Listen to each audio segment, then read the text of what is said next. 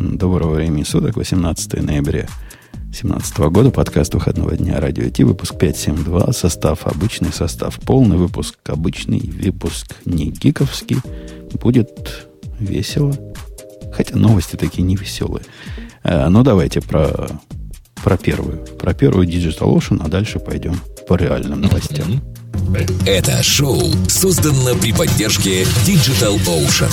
Digital Ocean – провайдер доступного облачного хостинга. Всего за 55 секунд и 5 долларов в месяц вы можете создать свой облачный сервер в одном из дата-центров, расположенных в Нью-Йорке, Сан-Франциско, Амстердаме и Сингапуре, и управлять им с помощью простой, интуитивно понятной панели управления или воспользоваться мощным API. Начните прямо сейчас. Введите промокод RadioDefist при регистрации и получите 10 долларов бонуса на аккаунт. Ксюша. Ксюша. Скажи что-нибудь, скажи да, Гав. Да, Гав, Гав, да, да. Мы начнем скажу, с тебя сегодня. Сказал. Мы с тебя начнем. Хорошо. Ты должна... Так, э, по-моему, там темы для Бобука. Какие? По крайней мере, те, которые у нас стоят вверху. Первые, первые две, по крайней мере, просто полюбас, потому что никто из вас этим всем уже не пользуется. Не-не, первая, Да те- ладно. первая тема, на самом деле, нулевая, вовсе не та. И по нулевой теме, Ксюша, ты должна спеть песню. Начинай.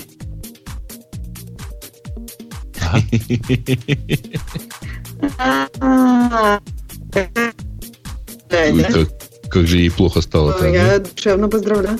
Как- Что душевно поздравляю. А что у меня случилось? Песенку, песенку, мы не слышали. Так, не, мне кажется, Бобук, он же у нас этот артист.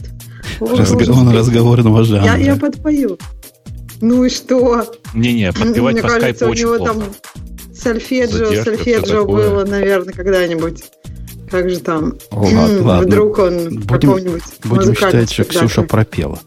А, Слушайте, кто-нибудь из наших слушателей обязательно сделайте из э, речи последней вот этой Ксюши какой-нибудь, ну, там, типа, питчером какой-нибудь э, звук нарисуйте, музыку Drum какую-нибудь. bass, да. О, кстати, Drum Bass было бы вообще шикарно, мне кажется. Да. Эм, я вас... так а что она должна была спеть-то? Простите. Ксюша должна была Так это, спеть... Happy Birthday. Да. Ну Ксюша- да. Ксюша Ну, должна уже была. не на этой неделе был день рождения.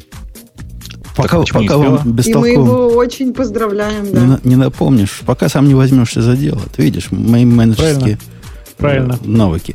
И также неожиданно, как, как и мой день рождения, вышел Firefox. При этом я его абсолютно случайно, вот, вот честное слово, я не знал, что он выходит. Прочитал где-то краем глаза статью, мол, вот я попробовал Firefox, тут написал, он как-то хорошо теперь выглядит. Я пошел, поставил Firefox. Что значит хорошо? Это другой браузер. Это вообще, вообще все другое. Начал копать, оказывается, таки да, такие события, такие big deal, такие квантум уже здесь. Мгм. 57-я версия.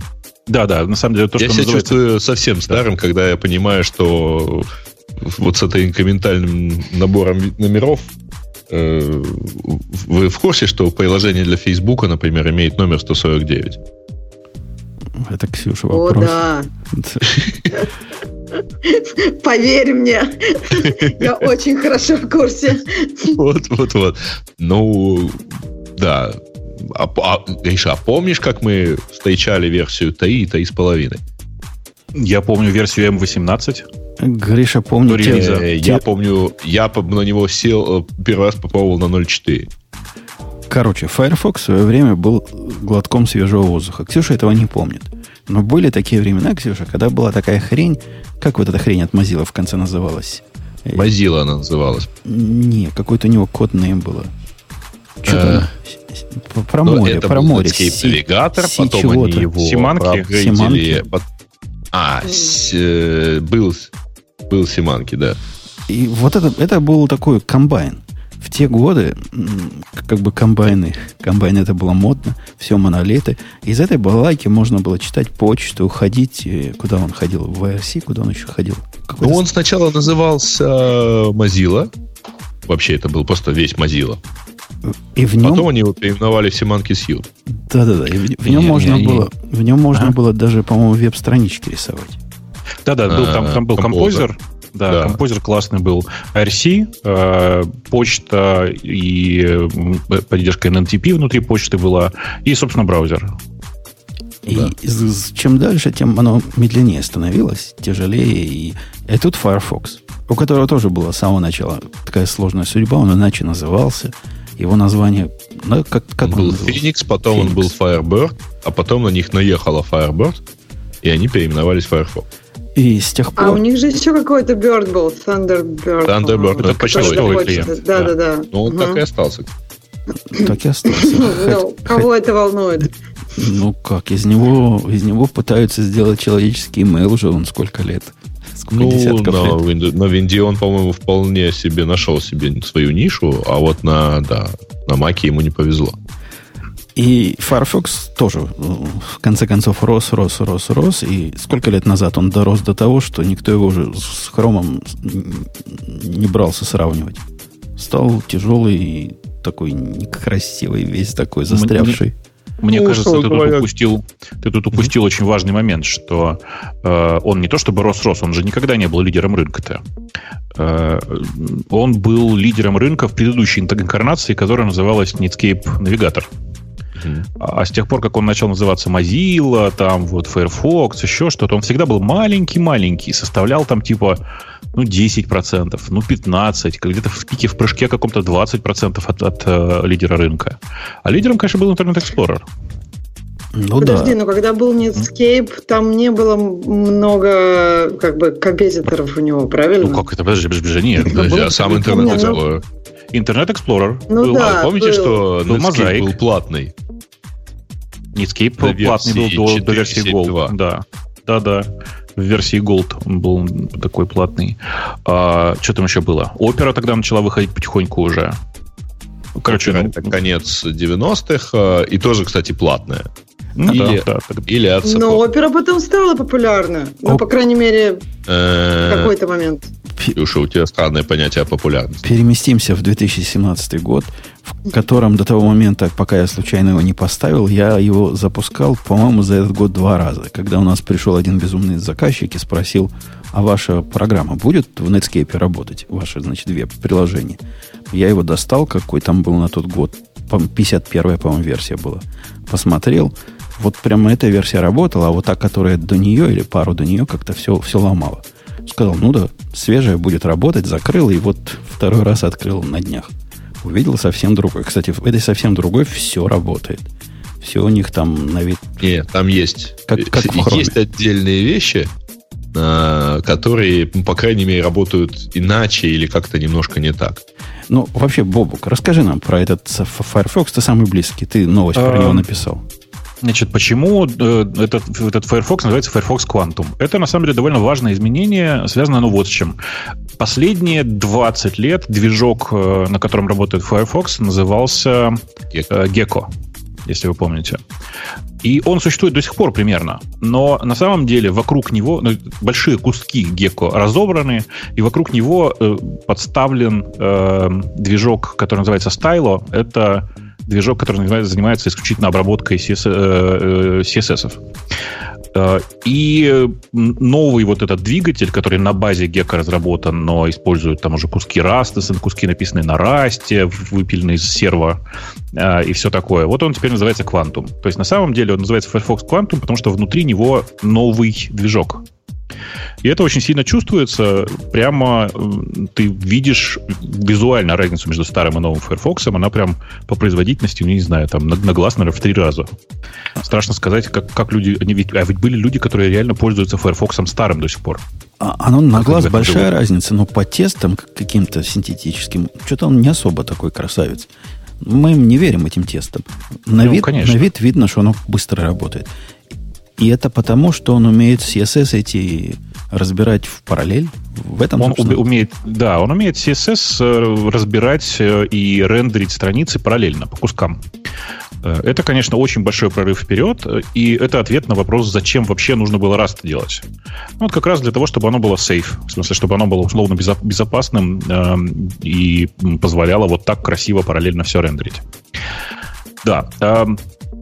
Если вы еще вдруг не поставили вот прямо сейчас слушаете и находитесь недалеко от компьютера, это просто это надо видеть. Я бы причем посоветовал вам, если вы пока не планируете на 100% переходить на Firefox, э, поставить странный эксперимент и пойти скачать э, nightly версию Firefox. Просто я на ней живу довольно давно, и я вам хочу сказать, что это ну, будет как бы еще шаг вперед. Попробуйте ради интереса. И по производительности... Ну, там начинаются да. проблемы совместимости. Я пробовал. То есть вот 57 Совместимости чего?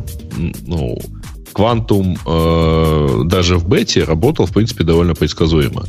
А в Nightly у меня начинали ломаться. Помнишь, я, я по-моему, показывал шрифты, э, какие-то там Слушай, черт знает. Вот че, правда, если, я говорю специально, что если вы не хотите прямо сейчас срочно переезжать, э, то проще поставить э, Nightly и посмотреть на него, потому что там много еще дополнительных новых фишечек. Не только внешний интерфейс поменялся, не только параллельный рендеринг, но и можно кучу интересных э, э и забавных экспериментов притащить из э, тест-пайлот их, их, их собственного и всякое такое. На Reddit его, кстати, хвалят да. за другое. Его хвалят за то, что наконец-то у них каждая вкладка это процесс, и все ага, вместе да. теперь не зависает, а ругает, потому что они значит, в 21 веке не умеют на Linux использовать GPU для рендеринга. На что ему говорят, чувак, на Linux почти ни, ни, никто, никто не умеет использовать GPU для рендеринга правильно. Что ты пристал? Они говорят, не, Chrome-то умеет, мол, типа, есть какой-то Chrome, который, типа, умеет. Фиг его знает. Я, я не очень понимаю эту проблему. И вторая, второе, за что ругают, говорят, ну, как можно переходить-то, как Бобок рекомендует, даже на 57-й невозможно. У него же все плагины отвалились. Они теперь все же несовместимы. Ну, не а. совсем так. А, действительно, э, изменилась радикально система на которые писались плагины, и старые просто так не подходят, потому что новые делаются на основе общего, общего, общего, я, как, как правильно сказать-то, наверное, API все-таки в данном случае общего API, который называется Web Extensions, он, он шарится между, в смысле, это спецификация, которая шарится между э, Firefox и, э, собственно, Chrome. И это говорит нам о том, что подождите немножко, большое количество экстеншенов, которые раньше были Chrome only, сейчас будут портированы и на Firefox тоже. А в обратную сторону, если честно, я таких уже не знаю, кроме типа, как называется, древовидных табов, которые были когда-то сделаны для э, Firefox. Но э, они по-прежнему есть и собраны уже с новыми веб-экстеншенами работают. Я вообще довольно требовательный к плагинам в браузере, но у меня сейчас все работает из того, что я, чем я пользовался раньше. Вообще мужики сомневаются. Когда я его поставил бы, не работал, например, OnePassword для него. Его просто не было. А, не-не, сейчас, подожди. Он работает, но только не запускается. Ну, в смысле, OnePassword не, не, подожди, он работает. проблемный экстеншн. Нет, он там на самом он mm работает. Там на самом деле есть фишка, а в нем не сразу срабатывает авторизация, верификация браузера. Решается перезапуском обоих, э, обоих и OnePassword, и Firefox. У меня это было на паре машин, и вот таким образом вполне починилось. Ну, я не особо... У меня так и не заработало. Не особо заморачивался, но я не смог это запустить. И мне жаловались тоже в комментариях, что не работает, но вот у меня просто вот везде заработало. Там вот какая-то... Э, там на самом деле довольно кривая еще система самого OnePassword, которому надо держать вот этот OnePassword mini, чтобы к нему мог подконнектиться браузер. И, и вот с этой верификацией, в общем, там все не сильно очевидно. А это один я такой тупой, или это на самом деле вот теперь так, что табы могут только вверх смотреть, и никакой темы их вниз не направить, как у людей? А, там, по-моему, Я... они никогда и не перенаправлялись темами, они перенаправлялись только плагинами. А TabMix Plus, по-моему, не работает, да? По-моему, TabMix Mix Plus уже заработал. А, ну так, вот так, по-моему, он это умеет или умел пока и раньше. Ну, я попробую. Потому что смотреть на, пла- на табы, которые не в ту сторону смотрят, смотреть на те, которые смотрят не туда, мне как-то больно было. Хотя, конечно, с этим можно жить, к этому можно привыкнуть. В нем фав, фав, фав айкон есть, в отличие от, прости господи, Safari, которую хакать приходится для этого. Так что, Ксюша, ты, ты ставил, ну скажи, ты молчишь, а это ведь для девочек явно браузер.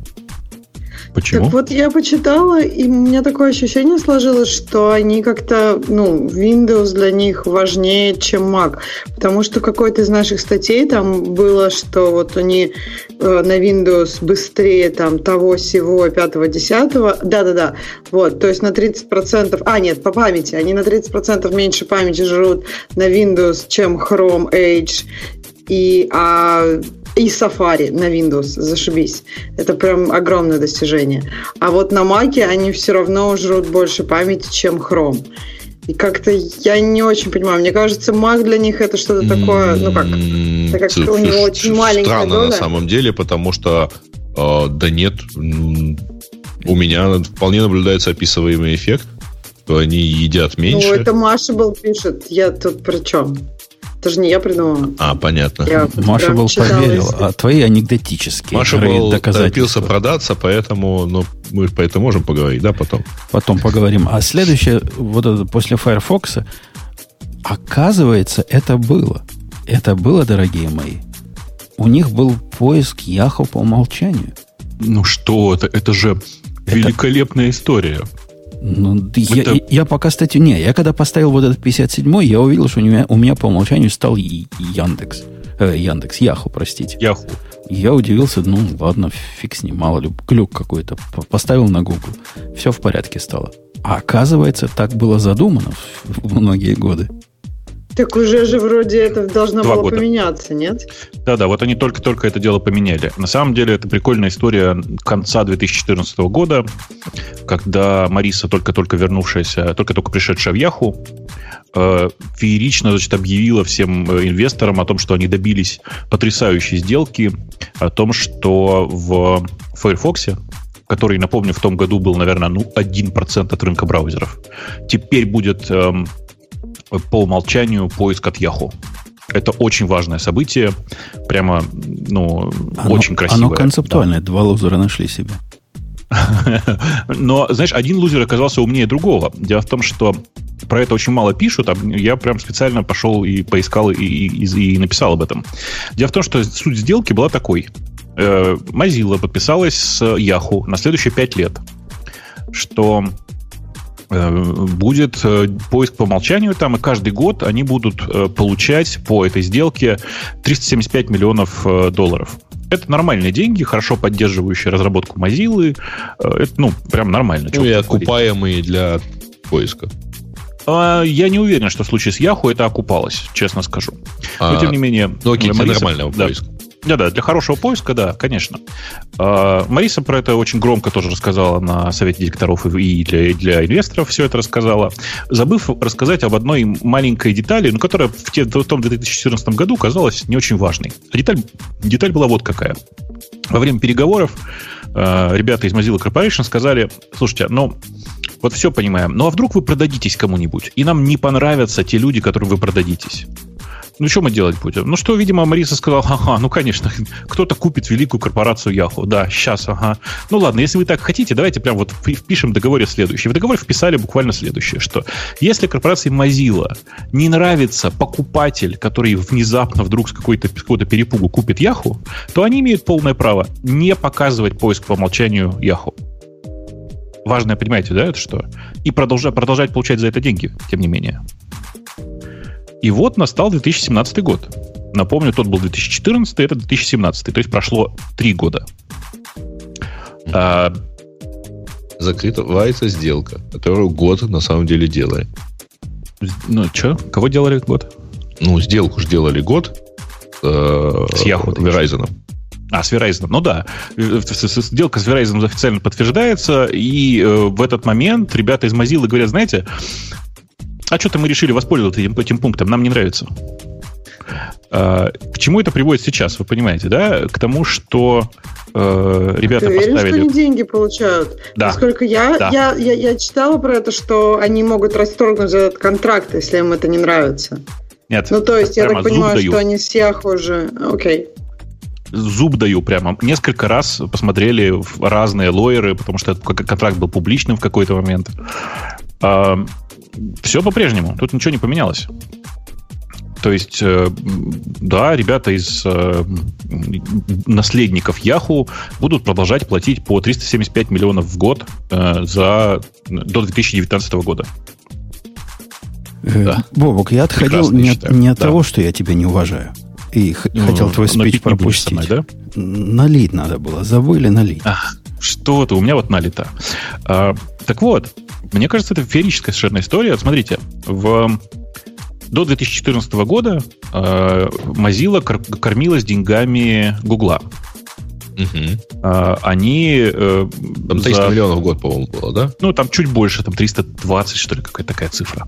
Угу. Так вот, э, после разрыва сделки с э, Yahoo, у них сейчас на следующие пару лет наступают золотые времена, потому что я уверен, что, конечно, Google не согласится на 320 миллионов, как это было в 2014 году, и скажет, ну давайте 200 миллионов. Ну, 200 миллионов. Тут, значит, 200 миллионов, и там 375. Итого 575 миллионов в год э, за, то, за просто показ поиска по умолчанию. По-моему, это великолепно. Для сравнения, Я что так понимаю, что когда... Mozilla да, отчитается, ну, по крайней мере, то, что пишут в статьях, то есть, когда Mozilla отчитается за следующий квартал, будет понятно, сколько, сколько примерно, возможно, Google там добавил. Это 200 или больше? Ну, я бы на их месте вообще так не заморачивался и предложил бы Google классический рефшер, в смысле, что деньги у них сейчас и так есть. Подписывать долгий контракт с Google это долго и нудно. Можно было просто позаниматься классической дистрибуцией поиска по revenue share модели. Что-то я хотел сказать. Слушай, а, а кстати, да. вполне возможно, что этот договор у них уже действует. Они Новый же показывали Google вторым, например. Мне кажется, что они за не дефолтное место ничего не получают. А, чтобы вы понимали, насколько в Mocha, в смысле Mozilla Corporation, крутые договорщики, которые умудряются про это разговаривать. Вот смотрите, если я правильно помню, сейчас, на текущий момент, доля Firefox меньше 2% на рынке браузеров. Рынок, э, ну, теперь сравним это с Safari на iOS, в котором стоит Google по умолчанию, я вам сейчас напомню. И Google платит за это около миллиарда, если я правильно помню. Э, то есть я могу попутать вот эту конкретную цифру про миллиард, но тем не менее, давайте сравним. Я думаю, что... Порядок такой. Я думаю, что браузер Safari на мобильном, в смысле на, на iOS, покрывает, я думаю, процентов 7 от общего браузинга интернета. Вот как-то вот так, наверное. Mm-hmm. И за 7, за 7 платят, за 7 платят э, примерно миллиард, а, э, собственно говоря, Mozilla за свои меньше 1%, сейчас специально посмотрел, получает 375 миллионов минимум. Красиво. Ты говорил меньше двух процентов. Меньше двух процентов вроде меньше. прям совпадало, типа треть. Давай, я понимаешь, у меня проблема в том, что я не могу сейчас посмотреть, сколько конкретно, блин, не понимаю даже, где посмотреть. Какая сейчас э, база у э, пользовательской базы у Firefox? Так а есть разве такие цифры? Мне казалось, что эти, вот эти цифры по браузерам, они обычно собираются какими-то, ну, такими third-party компаниями, и они ну, как не всегда захватывают полный рынок. То есть это всегда ну, немножко нет. Давай, цифры ага. такие. Я нет, ну если ты говоришь, что есть такие компании, есть нет, такие, такие компании цифры, есть, конечно. Такие компании есть. Они делают вот что: они просят поставить свой счетчик э, маленький на чужие сайты за там за денежку или за бесплатно и все такое, а потом собирают э, общую статистику. Да, это ну, статистика это по 30 тысячам да. сайтов. Ну, что ты поделаешь. Тем не менее, не, ну, когда у тебя миллион сайтов, это довольно репрезентативная статистика, потому что ты покрываешь какой-то большой, большой процент аудитории там, да, да, так или иной страны. Э, там сложно аппроксимировать э, типа размер аудитории, например, того или иного, типа того или иного Э, как сказать, того или иного сайта. Но если смотреть в процентном ну, соотношении, то при миллионе сайтов будет 7-8 примерно подходящих. Тебе же не надо даже, что говоря, сайты покрывать. То есть тебе надо покрыть аудиторию. Если ты знаешь, что у тебя аудитория, условно говоря, интернета США это там 250 миллионов уникальных пользователей, ну, грубо, mm а, ну, то, грубо. в общем, все, что тебе нужно, это поставить порядка... И, и ты знаешь, что среднему у пользователя там два браузера.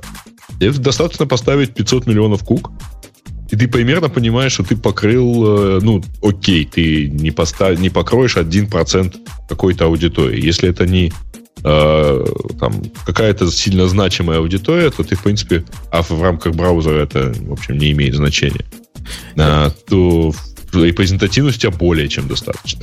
Э, окей.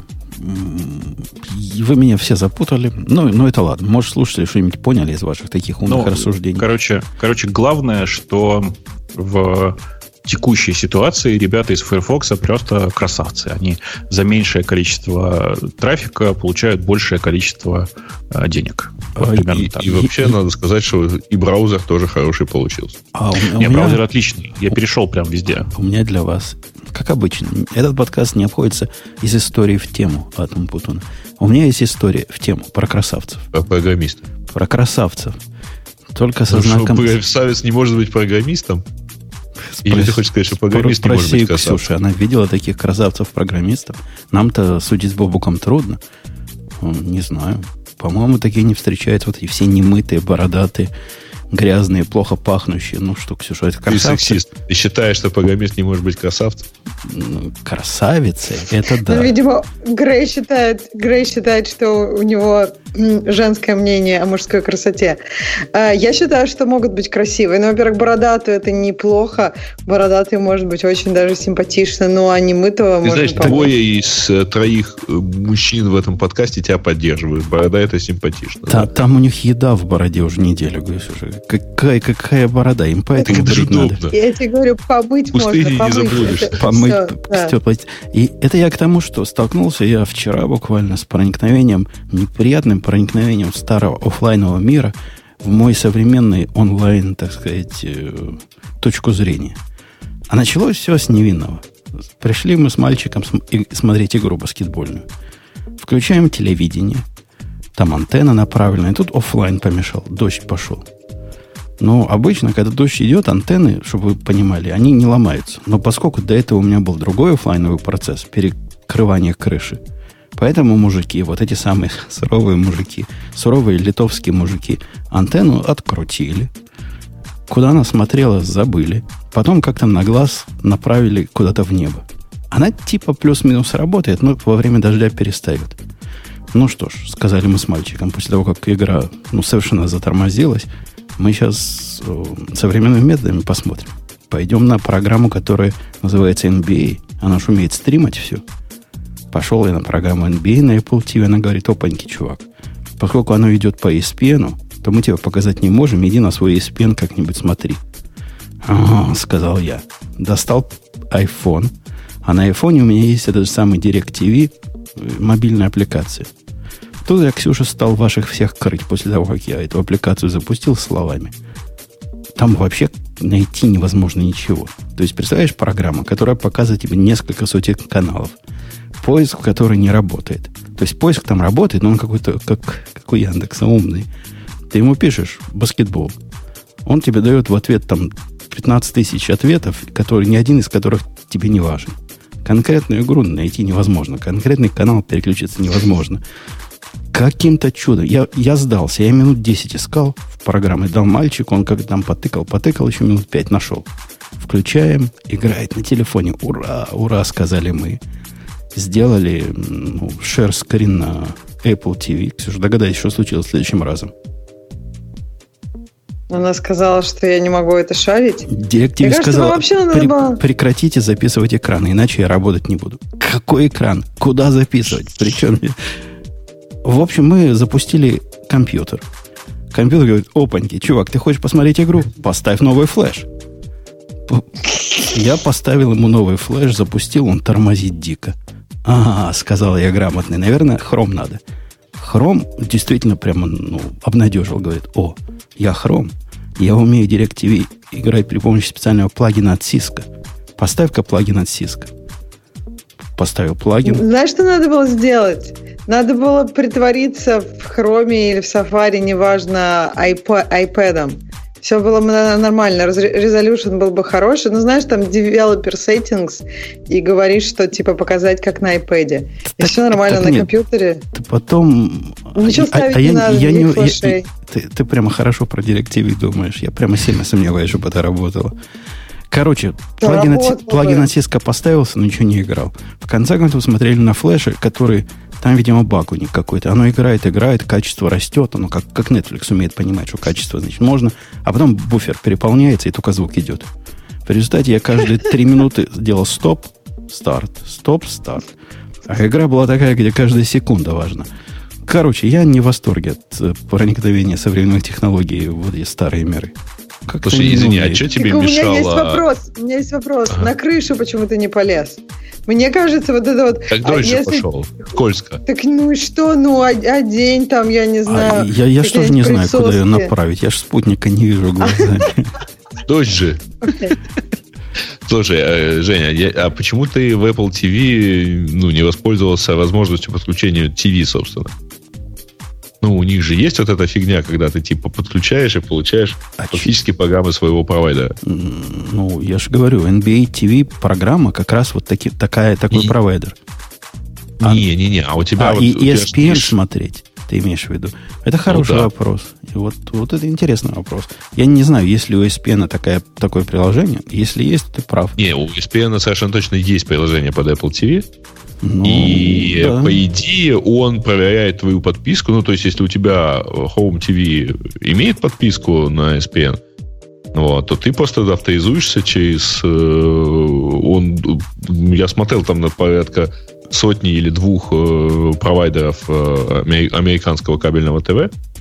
И вперед. Должно было работать. Если на телефоне работало, то на Apple TV тоже бы, скорее всего, работало э, в Не-не, приложении. на, на телефоне ESPN. работало приложение DirecTV, которого нет для, А, для этого самого. А ESPN Окей. это хорошая идея. Скорее всего, Грей прав. Скорее всего, можно было еще один шаг сделать и не мучиться стопами и, и паузами. Ну, да, это было... бо- А, в конце концов этого experience'а я же в процессе зашел в их чат.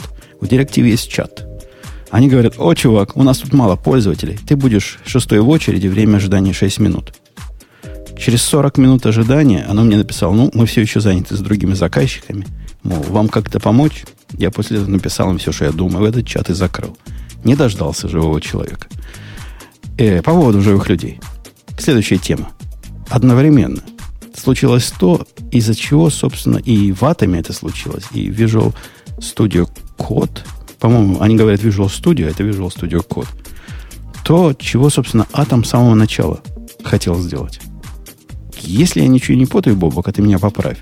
С самого начала Атом обещался стать редактором для социального программирования. Ну, парное программирование или тройное, тройственное программирование. Группа товарищей вместе пишут код, вместе, значит, его на гитхабе сохраняют и, и вместе над этим делом работают. Но э, а такие, такая, такие разговоры были, но это вовсе не означало, что они хотели сделать именно вот это. То есть они просто говорили о социальном редактировании кода, имея в виду, что у тебя здесь, знаешь, там интеграция с э, разными другими пользователями, там и все такое, и, возможность коммитить на GitHub и оставлять там какие-нибудь комментарии, вот это все имелось в виду.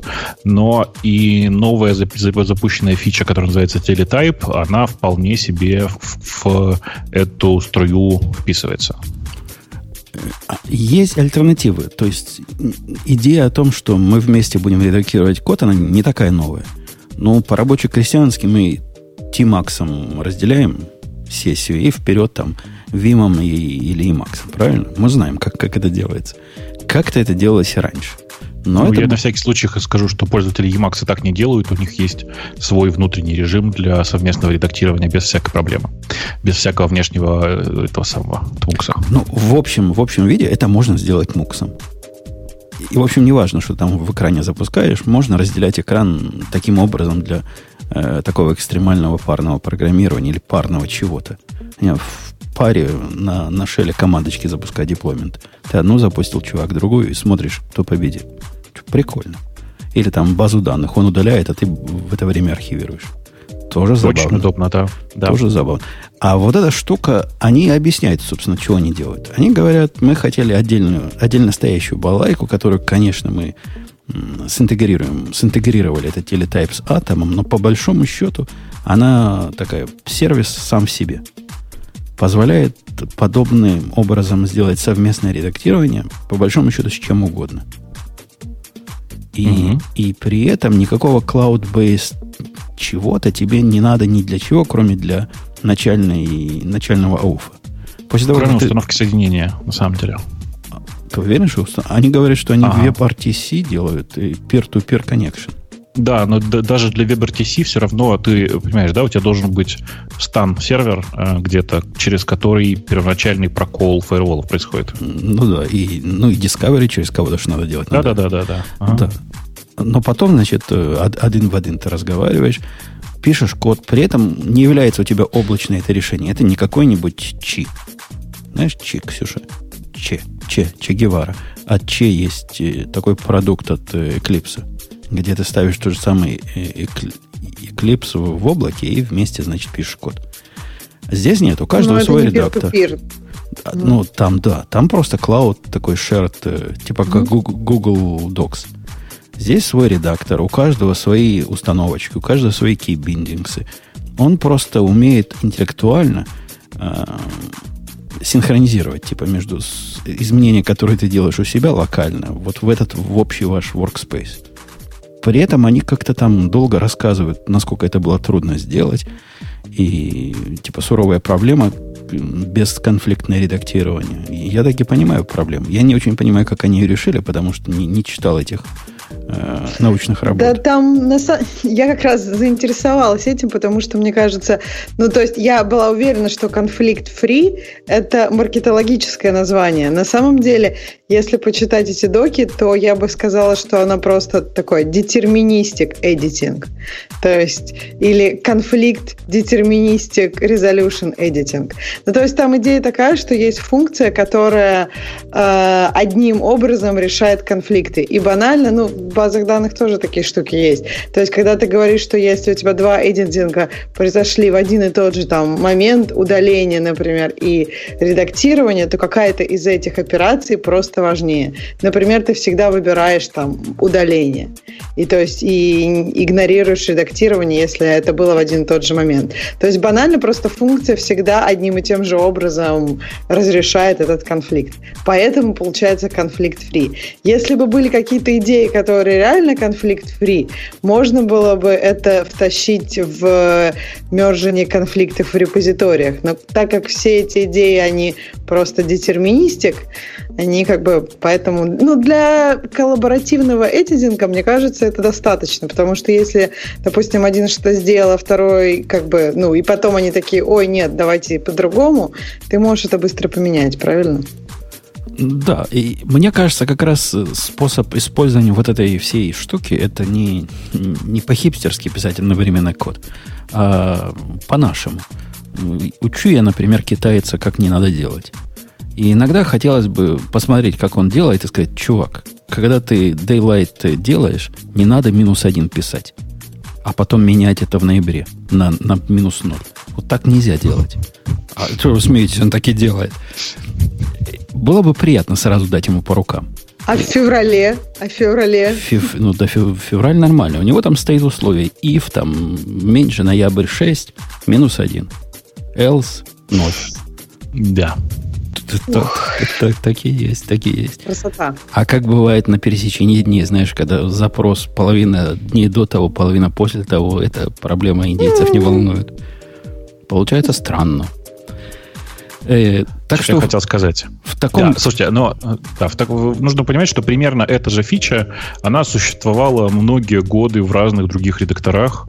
Э, и я прекрасно помню, был под Linux такой текстовый редактор, назывался Gobby, кажется, э, в котором все это было встроено черти когда. А для Mac, если вы помните, был, как он назывался, Sub Beta Edit, да? А он еще есть. Так. Он, он, он еще есть, просто ну, он выглядит, как будто бы его в 90-х писали. Ну, мне кажется, его в 90-х и писали. Э, ну вот, а для Sublime, которым э, многие пользуются, я знаю, есть э, экстеншн, который называется Flubits. И я им пользовался несколько раз. Но там все происходит через сервер. То есть там есть Flubits сервер, который прямо уникален тем, что через Flubits можно Например, один сидит в Атоме, а второй в, в Sublime, а третий в IntelliJ IDE. То есть, как бы вот эта кроссплатформенность, э, она стоит того, чтобы все это делать через сервер. Но, тем не менее, интересно, что э, произошла очень классная перестрелка. Э, видимо, ребята в Visual Studio Code тоже работали примерно над этой фичей, потому что ровно в тот же день, когда эта фича запустилась в, в Атоме, э, показали превью, technical превью как раз э, той, той же функции, которая называлась, называется LightShare в Visual Studio. Чувак вдруг заговорил, убивать за такие страницы, где видео само начинает играть. Позор, да, я бы, позор Visual Studio. Э, выглядит оно так, красиво, по-майкрософтовски. Вот ну, красиво. Пишет, кто редактирует, там кусочек выделяет. Вот есть в нем вот какой-то такой цимис майкрософтовский. А кроме того, он еще странное делает. В отличие от Атома, который дебажить-то не умеет. Эта штука позволяет парные дебаг-сессии устраивать. Класс. Я бы вот посмотрел на это. Не, ну, я видел это, скриншот. Это похоже на вот мой use case. Один ну, базу данных удаляет, а друг... Вот представляете, вы ставите на перегонки с кем-то брекпоинты. Что из этого получится? Вообще прямо удивительно. Удивительный результат. Надо, надо посмотреть, на самом деле, как это работает, потому что, э, видимо, дебаг запускается на одной только машине. Остальное работает как, как, э, ну, как remote edit для той сессии. Вот так как-то. Но, э, тем не менее, в атомовском решении э, есть очень прикольная вещь, которую в Visual Studio Live Share нет, насколько я понимаю. Э, у них там появляется возможность, даже не знаю, не чата, как это в смысле, интеграции с интеграции со Slack, возможность на ходу там всякие, типа копировать сессию и выдать ее другому человеку. Оно все не, не настолько Э, пока сложно, как установить эту же сессию Visual Studio Code, но э, в Visual Studio. Но, э, конечно, мне кажется, что скоро догонят. Скоро догонят Visual Studio и будет примерно то же самое все. Я думаю, следующим шагом эти все орлы и туда еще голосовой чат и видеочат впендюрят в редактор. Потому что если ты код делишь, надо еще с кем-то разговаривать при этом. Вместе работаем, надо, надо и поговорить за жизнь. А что, для, для атома до сих пор нет никакого экстеншена для того, чтобы на ходу разговаривать? Все по старинке тупо, тупо звонят э, этим самым, как он называется? Скайпом? Скайпом. Или слайк, слаком, да.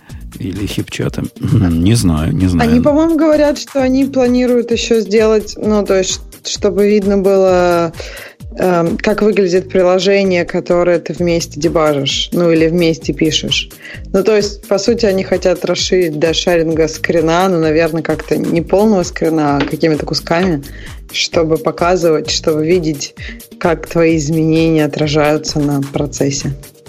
А почему при всем при этом наша любимая IntelliJ IDEA, единственный способ коллаборации у них это чат, по-моему. Код я не помню, чтобы был там какой-то известный плагин, э, который позволял бы вот такое хипстерство устраивать. Я же тебе сказал, флубиц. А я как раз хотела сказать, может, не хипстеры? Может, потому что это не такие уж хипстеры? То есть поговорить там можно. Я не знаю, кто-нибудь пользовался вот этим их, э, их внутренним чатом? Вы знаете, да, что в IntelliJ всегда был такой способ разговора с коллегами. Свой собственный чатик. Я им ни разу не пользовался. И этот плагин обычно отключаю, хотя, по-моему, он базовый. Э, ну ладно, Бобук рекомендует Флубиц. Попробуем. Хотя зачем она мне надо? А, редактировать конфиги вот эти чувака, о котором я вначале рассказывал в пришоу, и показывать ему, почему не надо экспозить порт на каждый сервис. И при этом было бы круто заходить в его вот этот э, композ и докер файлы, комментировать строку, где он делает порт мэппинг, и писать каждому комментарию WTF. А ты не можешь с ним так поговорить? Зачем обязательно, я не знаю, вместе это делать?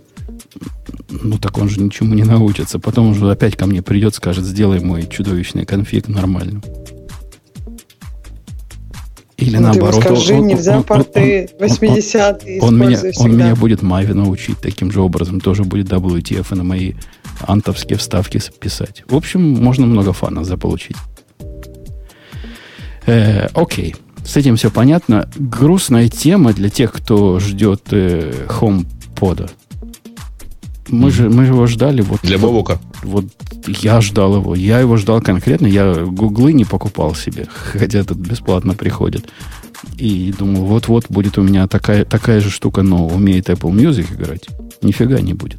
Бобук, расскажи, ты про это писал. Будет, но тоже только после, но после Нового года. Ну, это довольно простая история. Раз в год Apple лажает с э, выпуском нового продукта и переносит его с э, объявленного там декабря, чтобы купить перед Рождеством, на начало следующего года. Так было с, э, как называется, Apple Pods, помните, да? После, в прошлом AirPods. году. Ну, AirPods, да. Да, AirPods.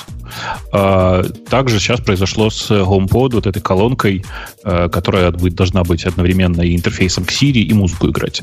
Э, утверждается, что происходит это в первую очередь потому, что Apple не удовлетворила то качество продукта, которое можно было получить к декабрю, и они, значит, заставили все переделывать, чтобы запуститься в начале 2018 года. В начале, как вы понимаете, понятие размытое может означать, что это они выпустят его в июне, например. Легко. Не, июнь это уже Да середина. не, ну мне кажется... а вот в мае да, вполне середина. могут. Хорошо, ладно, в Я конце тоже мая. думаю, что может первые три месяца или четыре, может быть. Э, Мне кажется, было много слухов, что э, iPhone чуть ли не пополнит эти ряды, ну, то есть, что немногие получат его до конца года, iPhone 10.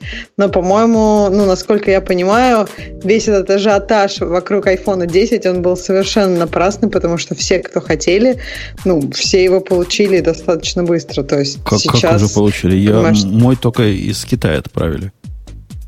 Вот вижу, Ну, в, в Китае, в Китае еще что- в Зенгзоу он сидит. Шангзоу. Многие говорили, что если бы ты просто, э, ну вот, допустим, если ты открываешь свое Apple Store приложение локальное и говоришь Store Pickup, скорее всего, ты сейчас уже этот, это можешь делать вместо того, чтобы ждать именно своего из Китая. Же Так из Китая если будет оригинальный, пораньше- настоящий. У меня уже А написано, ваш ордер нельзя какой будет? поменять, он в процессе. Все, ждите. 27 ноября обещают.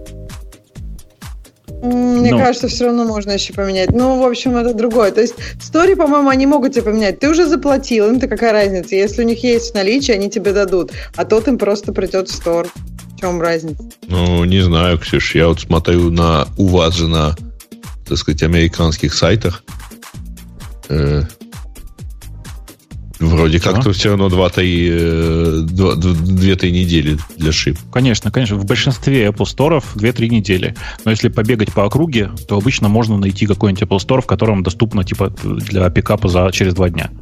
Легко. Да, да, да. Ну, то есть тут вопрос в том, иногда даже это, этот же день. Просто Apple Store же много, и какой-нибудь...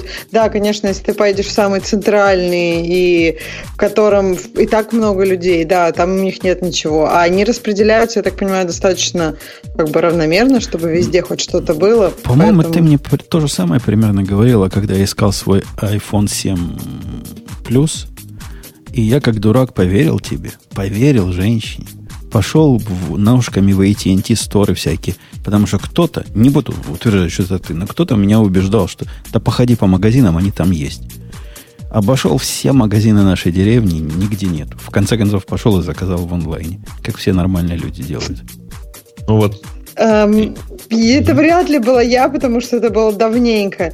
И я про этот супер способ не знала. Э, Ну что, я, я тебе сейчас не предлагаю ходить по сторам, я тебе сейчас предлагаю поставить приложение на свой телефон, приложение App Store, и как бы посмотреть по локальным сторам. Лучше с утра, а не вечером, когда уже, особенно в субботу, когда уже все зеваки разобрали. То есть, я не знаю, в день, когда у тебя есть время, там, понедельник, открываешь, пикап есть, выбираешь его. То есть, ну, ходить по магазинам, я не уверена, что это самый эффективный способ. Особенно, ты, наверное, поехал в субботу в самый центральный магазин, где уже все раскупили. Не помню. Помню, ходил как дурак. Э, Жень, у вас в Иллинойсе доступно в Apple Deer Park прямо сейчас. ну, спасибо. Это где-то в 30 милях от Чикаго. Спасибо. Как-то я даже Нифига места, себе. места То не ты знаю. По всему штату решил посмотреть. Не, Я я, конечно, просто ввел, э, условно говоря, zip э, самого Чикаго, и дальше, а он нашел ближайшее. Э, А У меня, кстати, вопрос, ну, Путун, как вот этот человек, который тебя заказал, узнал твой адрес? Это такое теперь достояние национальное, знать адрес у Путуна. Да там Я просто, просто- в Google Maps пишешь, где живет Путун. да, и он, Путун, и он да, отвечает. И сразу. И Бобук Ага. не зря про Google Maps сказал. Он же знает, как перейти на следующую тему. Потому что Google Maps утверждает, что у них теперь все, все иначе. У них новый лук. И, наверное, фил. Целая статья в их бложике, которая со скриншотами, которых я, по-моему, нигде не вижу. Оно все про Android пока. Оно в первую очередь про мобильное пока, э, но нет, оно вообще везде должно было выехать. Ну, я, честно говоря, тоже В iOS на нет iOS этого. не нашел. Не, не, в iOS приложений нет, Да. все так. И, и больше того, и на вебе почему-то показывается через раз. Э, Но, тем не менее, они утверждают, что вот, наконец-то мы привели все наши интерфейсы и внешний вид э, карт к одному общему знаменателю. И в этом подходе есть интересный момент. Вот он как раз это единственное изменение в этом look and feel, которое мне прям понравилось. Это то, что они, э, как называется, POI по-русски, точки, точки интересов э, разметили разными цветами. И ты всегда знаешь, что типа там синенькие это магазины, голубенькие это транспорт, а э, такие оранжевые это про рестораны и магазины. Такие Ты, ты продуктовые. всегда знаешь, если ты Бобук. А всем остальным как Конечно. непонятно. Не-не, все, все так и есть. Я не понимаю, почему они не вынесли никакие подсказки в интерфейсе на эту тему. Э, Но, тем не менее, вот эта, эта штука теперь э, есть, и прямо на карте на нее можно смотреть. Правда, интересно, что видно это только на подложке. Скажем, если ты поищешь э, рестораны вокруг, то тебе, как и раньше, будут показаны просто красные точечки такие или красные баллоны, в зависимости от зума, которые показывают наиболее подходящие этому поисковому запросу точки. Вот. Э, Ну и понятно, что они немножко поменяли цвета самой карты, несущественно, как мне кажется. Э, Но по большому счету я не понимаю, зачем было так громко это анонсировать, как будто бы это действительно имело какое-то большое значение. Мелкая же фича. Да, фича мелкая. Я бы порадовался. Например, меня что в Google Maps раздражает. Не то, чтобы я часто пользуюсь таким, но на их карте рисуются разные вот эти пои, о которых ты говоришь. Они Ага. даже не точечками красненькими, они в виде таких иконок, которые понятно, собственно, это что это, бутик какой-нибудь, ресторан какой-нибудь. То есть там такая иконка есть. Однако, кликнув на эту иконку, по какой-то причине не происходит ничего. Вот я вижу какая-то шикара, и нарисована ло- ви- вилка с ножом. Я бы хотел на шикару кликнуть. На карте прямо, да? Чтобы посмотреть, что Ну, за так шикара вот, такая. Я сейчас прям кликаю, и оно показывает, оно показывает, вот она говорит начать и, ну, как бы directions разные. Да-да-да. И И- можно посмотреть количество звезд и- и- и фоточки. Ну, тут мне количество звезд и фоточки не показывает. А начать и direction показывает. Я бы хот- хотел, чтобы какую-то метаинформацию по поводу того, что это такое вообще. Ну, Так почему тебе не показывают? Прям вообще не показывают количество звезд? Если это... Подожди, там было вот, там Может- прям был может- у тебя может, значок мою- вилочкой ложкой. да, может, про мою Шикару ничего не написано, там, где они берут это, эту информацию. Нет, у Может, меня в вот этом про дело. все. Ну, то есть фоточка есть, и количество звезд есть, там, Мексикан ресторан, например. Ну, то есть везде, где есть, более того, даже там, где нет, например, там вилочки, ложечки, вот, например, карвош, он показывает про карвош, той же какую-то фоточку, и хотя бы пишет карвош, и количество звезд тоже. Это, видимо, у вас там в Сан-Франциско все оцифровано. А у нас в деревне иконка, иконка, и ничего не происходит. Ну, про деревню я бы тут поспорила, кто больше деревни живет. Ну, может быть, да, тут у них близко Гуглу, я вообще территориально очень близко. Может, у них тут все оцифровано, а в остальных местах нет? Все объехали. Ну, вот, вот такое изменение. Хотя я не очень понял, кроме, кроме разного цвета. А как там иначе было? Вот я смотрю на картинки, они похожи, как у нас было всегда на iOS. Собственно, в чем, в чем большое изменение, которое достойно целого э, блога? Я заметила единственное изменение на iOS. Я, кстати, поняла, что у меня она уже есть. И раньше, когда ты выбираешь, ну, прокладываешь куда-то дорогу, а автоматически э, тебе нужно было пройти через вот этот вот... Ну, то есть они банально уменьшили вот этот вот путь от момента, когда ты проложил путь, до когда ты уже можешь двигаться на один шаг, сделав выбор. То есть можешь теперь либо сразу начать, либо посмотреть directions, ну, разные, э, разные пути и выбрать, например, если ты хочешь пешком или там public transportation. Раньше ты всегда это делал выбор, хотя, в принципе, обычно, допустим, у тебя, ну, обычно ты это все-таки машина, и как бы зачем тебе это показывать каждый раз, не очень ясно. То есть мне кажется, что уменьшение пути этого на один шаг это, это здорово, но не, не big deal. Тут я согласна с вами. Ну ладно, раз мы все согласны. Следующая тема, которую я тоже не могу посмотреть, надеюсь, Бобок у нас в Linux же кабан. Он кабан. Про Linux. Я просто кабан. К Linux это мало относится, про, Linux, про Linux знает все. I want password X или 10. Хотя нет X в этом случае. Очень смешно звучит.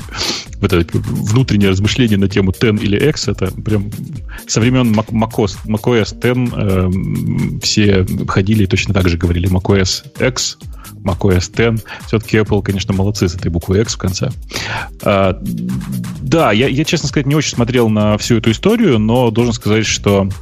А, а, Они говорят X for да. extension, значит, это не 10, это X. Да-да, в смысле, понятно, что это э, вся история про чисто живой экстеншн э, OnePassword.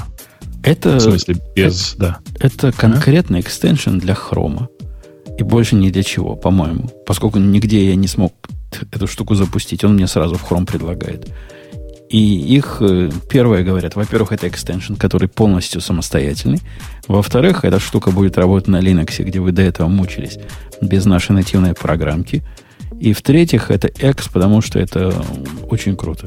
Это вообще, вообще, ну так круто, так круто. что-то я крутизну. Это для линксоидов круто. Смотри, э, это круто вот какой. На самом деле, я надеюсь, что это со временем разъедется на все браузеры. Важно это вот почему. Потому что это OnePassword, который не требует отдельно стоящей программы OnePassword Mini, которая вот это отдельно запускается, и нужна она, по-честному, если это OnePassword Mini, исключительно для того, чтобы пробросить в браузер э, данные из облака OnePassword. Не согласен. У меня не, есть еще один use case. У Какой? меня generate passwords из нее. Я а, прямо нажимаю ты... там иконочку сверху, выбираю пароль, и вот генерирует. И, Ты не нет, пробовал там, правой и кнопкой она, конечно, на может поле использоваться, вперед. кстати говоря, без браузера. Ну, то есть она не только как бы для браузера, это просто там быстрый доступ к твоим, твоим паролям в любой точке системы. Ну да, но, но... это понятно, но не, не очень надо. А зачем я это делаю, Бобок, вне браузера? Потому что мне иногда пароли для чего-то другого надо генерить. Ну, хорошо, но для этого можно запустить. Просто для этого редкого случая можно запустить отдельно стоящий OnePassword, который сейчас есть, и сгенерировать все там. Можно, но а, зачем, если он да. уже как бы запущен в виде мини? Не знаю, я, я, если честно, надеюсь, что так или иначе вся история вокруг OnePassword X выйдет за пределы хрома, потому что, как мы только что обсуждали, новый Firefox, в общем-то, хорош по-честному, если. А, и исходя из того, что они оба поддерживают VBX, а, в смысле Web Extensions, я надеюсь, что они его все-таки соберут. Ну, mm-hmm. по- пока, пока ваш выбор ограничен хромом. И другого браузера вам не надо на Linux. Не, не только ну, на да. Linux, на самом деле. Ну, не только на Linux, многие пользуются Chrome на других операционных системах. Например, я сейчас вот смотрю на это и думаю, что э, OnePassword для Windows в чистом виде может помереть, мне кажется. В смысле, он не нужен, по-честному, если. Э, то есть мы все такие параноики, будем верить в какой-то таинственный экстеншн, который то ли локальный, то ли не локальный, то ли черт знает что. Вот что, серьезно? Так у нас программа, а которая близко к телу. Мы знаем, что она там все шифрует, где-то локально все хранит. Вот наши файлики. А тут что? Тут где? Ну, тут глобально разницы никакой, ведь в смысле в приложение, в смысле как сказать, страницы в браузере тоже ведь изолированы друг от друга. А, и изолированы нифига не меньше, чем разные приложения внутри одной операционной системы. Поэтому глобально разницы никакой. Ну, вот этим всяким ки кипассом расскажи, или кого там хакали? Через, LastPass, через... KeePass, хакали всех, но э, LastPass на самом деле хакали больше всего последние годы. Uh-huh. Но это же проблема того, как реализован LastPass. Ну, это проблема не на клиентской стороне, хакали это сервер. Один из них хакали через какой-то JavaScript локально, я помню, и как-то из экстеншена чего-то воровали. Ну что, бывает и такое. Ну, окей, но просто видишь, сейчас очень много разных экстеншенов для браузеров, и мне кажется, с этими проблемами по большей части разобрались. Э, короче, я считаю, что это хороший шаг в правильном направлении. Другое дело, что важно, чтобы они и обычные OnePassword не забрасывали особо. То есть ага. то, что есть десктопное приложение, тоже очень важно. Оно, правда, вот честно, вот у меня соседняя машина сейчас с Windows, э, вот прямо здесь, прямо сейчас, э, на ней поставлен OnePassword э, приложение. Но оно ужасно. Ну, просто приложение под Windows у OnePassword это э, ну, прямо под, э, под Mac же она тоже, в общем, не сильно. Но вот... Э, Нет, под Mac оно нативное, нормальное. Да, а, нормально работает, только медленное стало. А они как-то чем дальше, чем, тем дольше процесс открытия вот этого волта занимает. И это раздражает. Раньше мгновенно открывалось, сейчас просто ждешь, ждешь, ждешь. А ты переехал на облако-то, да? Не, не переехал. Я ж ретроград. Мне кажется, мне кажется, зря. Ну, в смысле, я на полном серьезе я считаю, что это одна из программ, которая заслуживает того, чтобы переехать на, на облако. В чате спрашивают, четвертый или шестой у меня OnePassword. У меня шестой OnePassword. Нужен он мне для того, чтобы нормально работать с их собственным облаком. Я даже посмотрю, какой у меня. 684.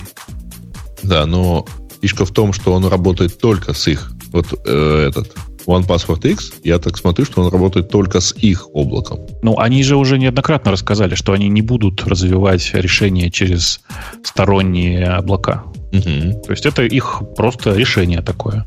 Типа по-другому и не будет, не ждите уже. Э, ну да. И оно только платное, кстати. Ну ладно. Что, облако? Ага. А что, ну, конечно. программа бесплатная? Ну, программа бесплатная зато. Да, но а в традиционном что делать мире... тем, кто платил за программу? Заплатить еще раз. Пора переезжать.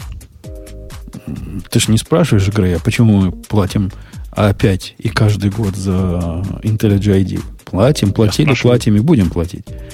Чтобы чтоб дальше писали. Вот такие One Password пусть дальше пишут. Нам не жалко как говорил. То есть они решили просто денег собрать, как бы. А да, то ну, они, раньше они... же ты. Или они за каждый апдейт брали? Э, они брали за какой-то из апдейтов, я просто помню, что это происходило, угу. за один я какой-то вот мажорный помню, апдейт. был момент, да. Да, а сейчас они просто переехали на подписочную модель, и мне кажется, это более разумно, как ни странно.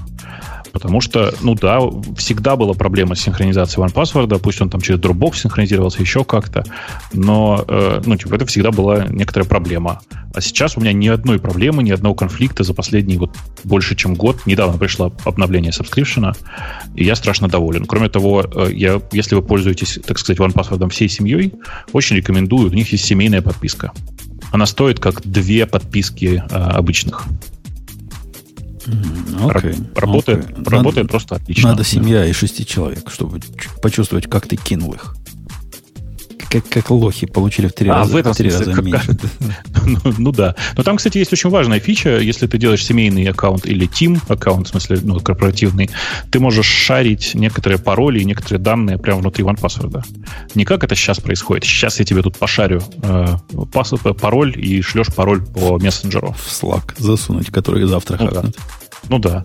А ты просто шаришь его внутри OnePassword, который, напомню, так ни разу еще и не похакали. А для этого, для тех, которые не хотят вот этого экстрима, который Бобук рассказал, неким вот он написал специальный сервис, называется safesecret.info.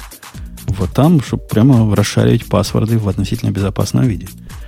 Так что человечество придумало, каким образом это делать. Зря вы, зря вы, Бобук.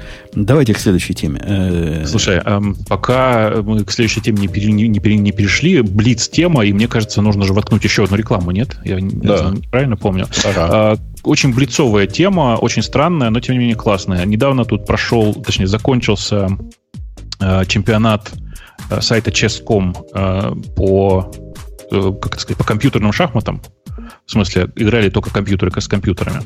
И внезапно для всех выиграло в этом чемпионате open source решение для игры в шахматы, которое называется Stockfish. Э, это прямо готовый open source проект. Вы можете его скачать, посмотреть, и внезапно он стал лидером на этом чемпионате.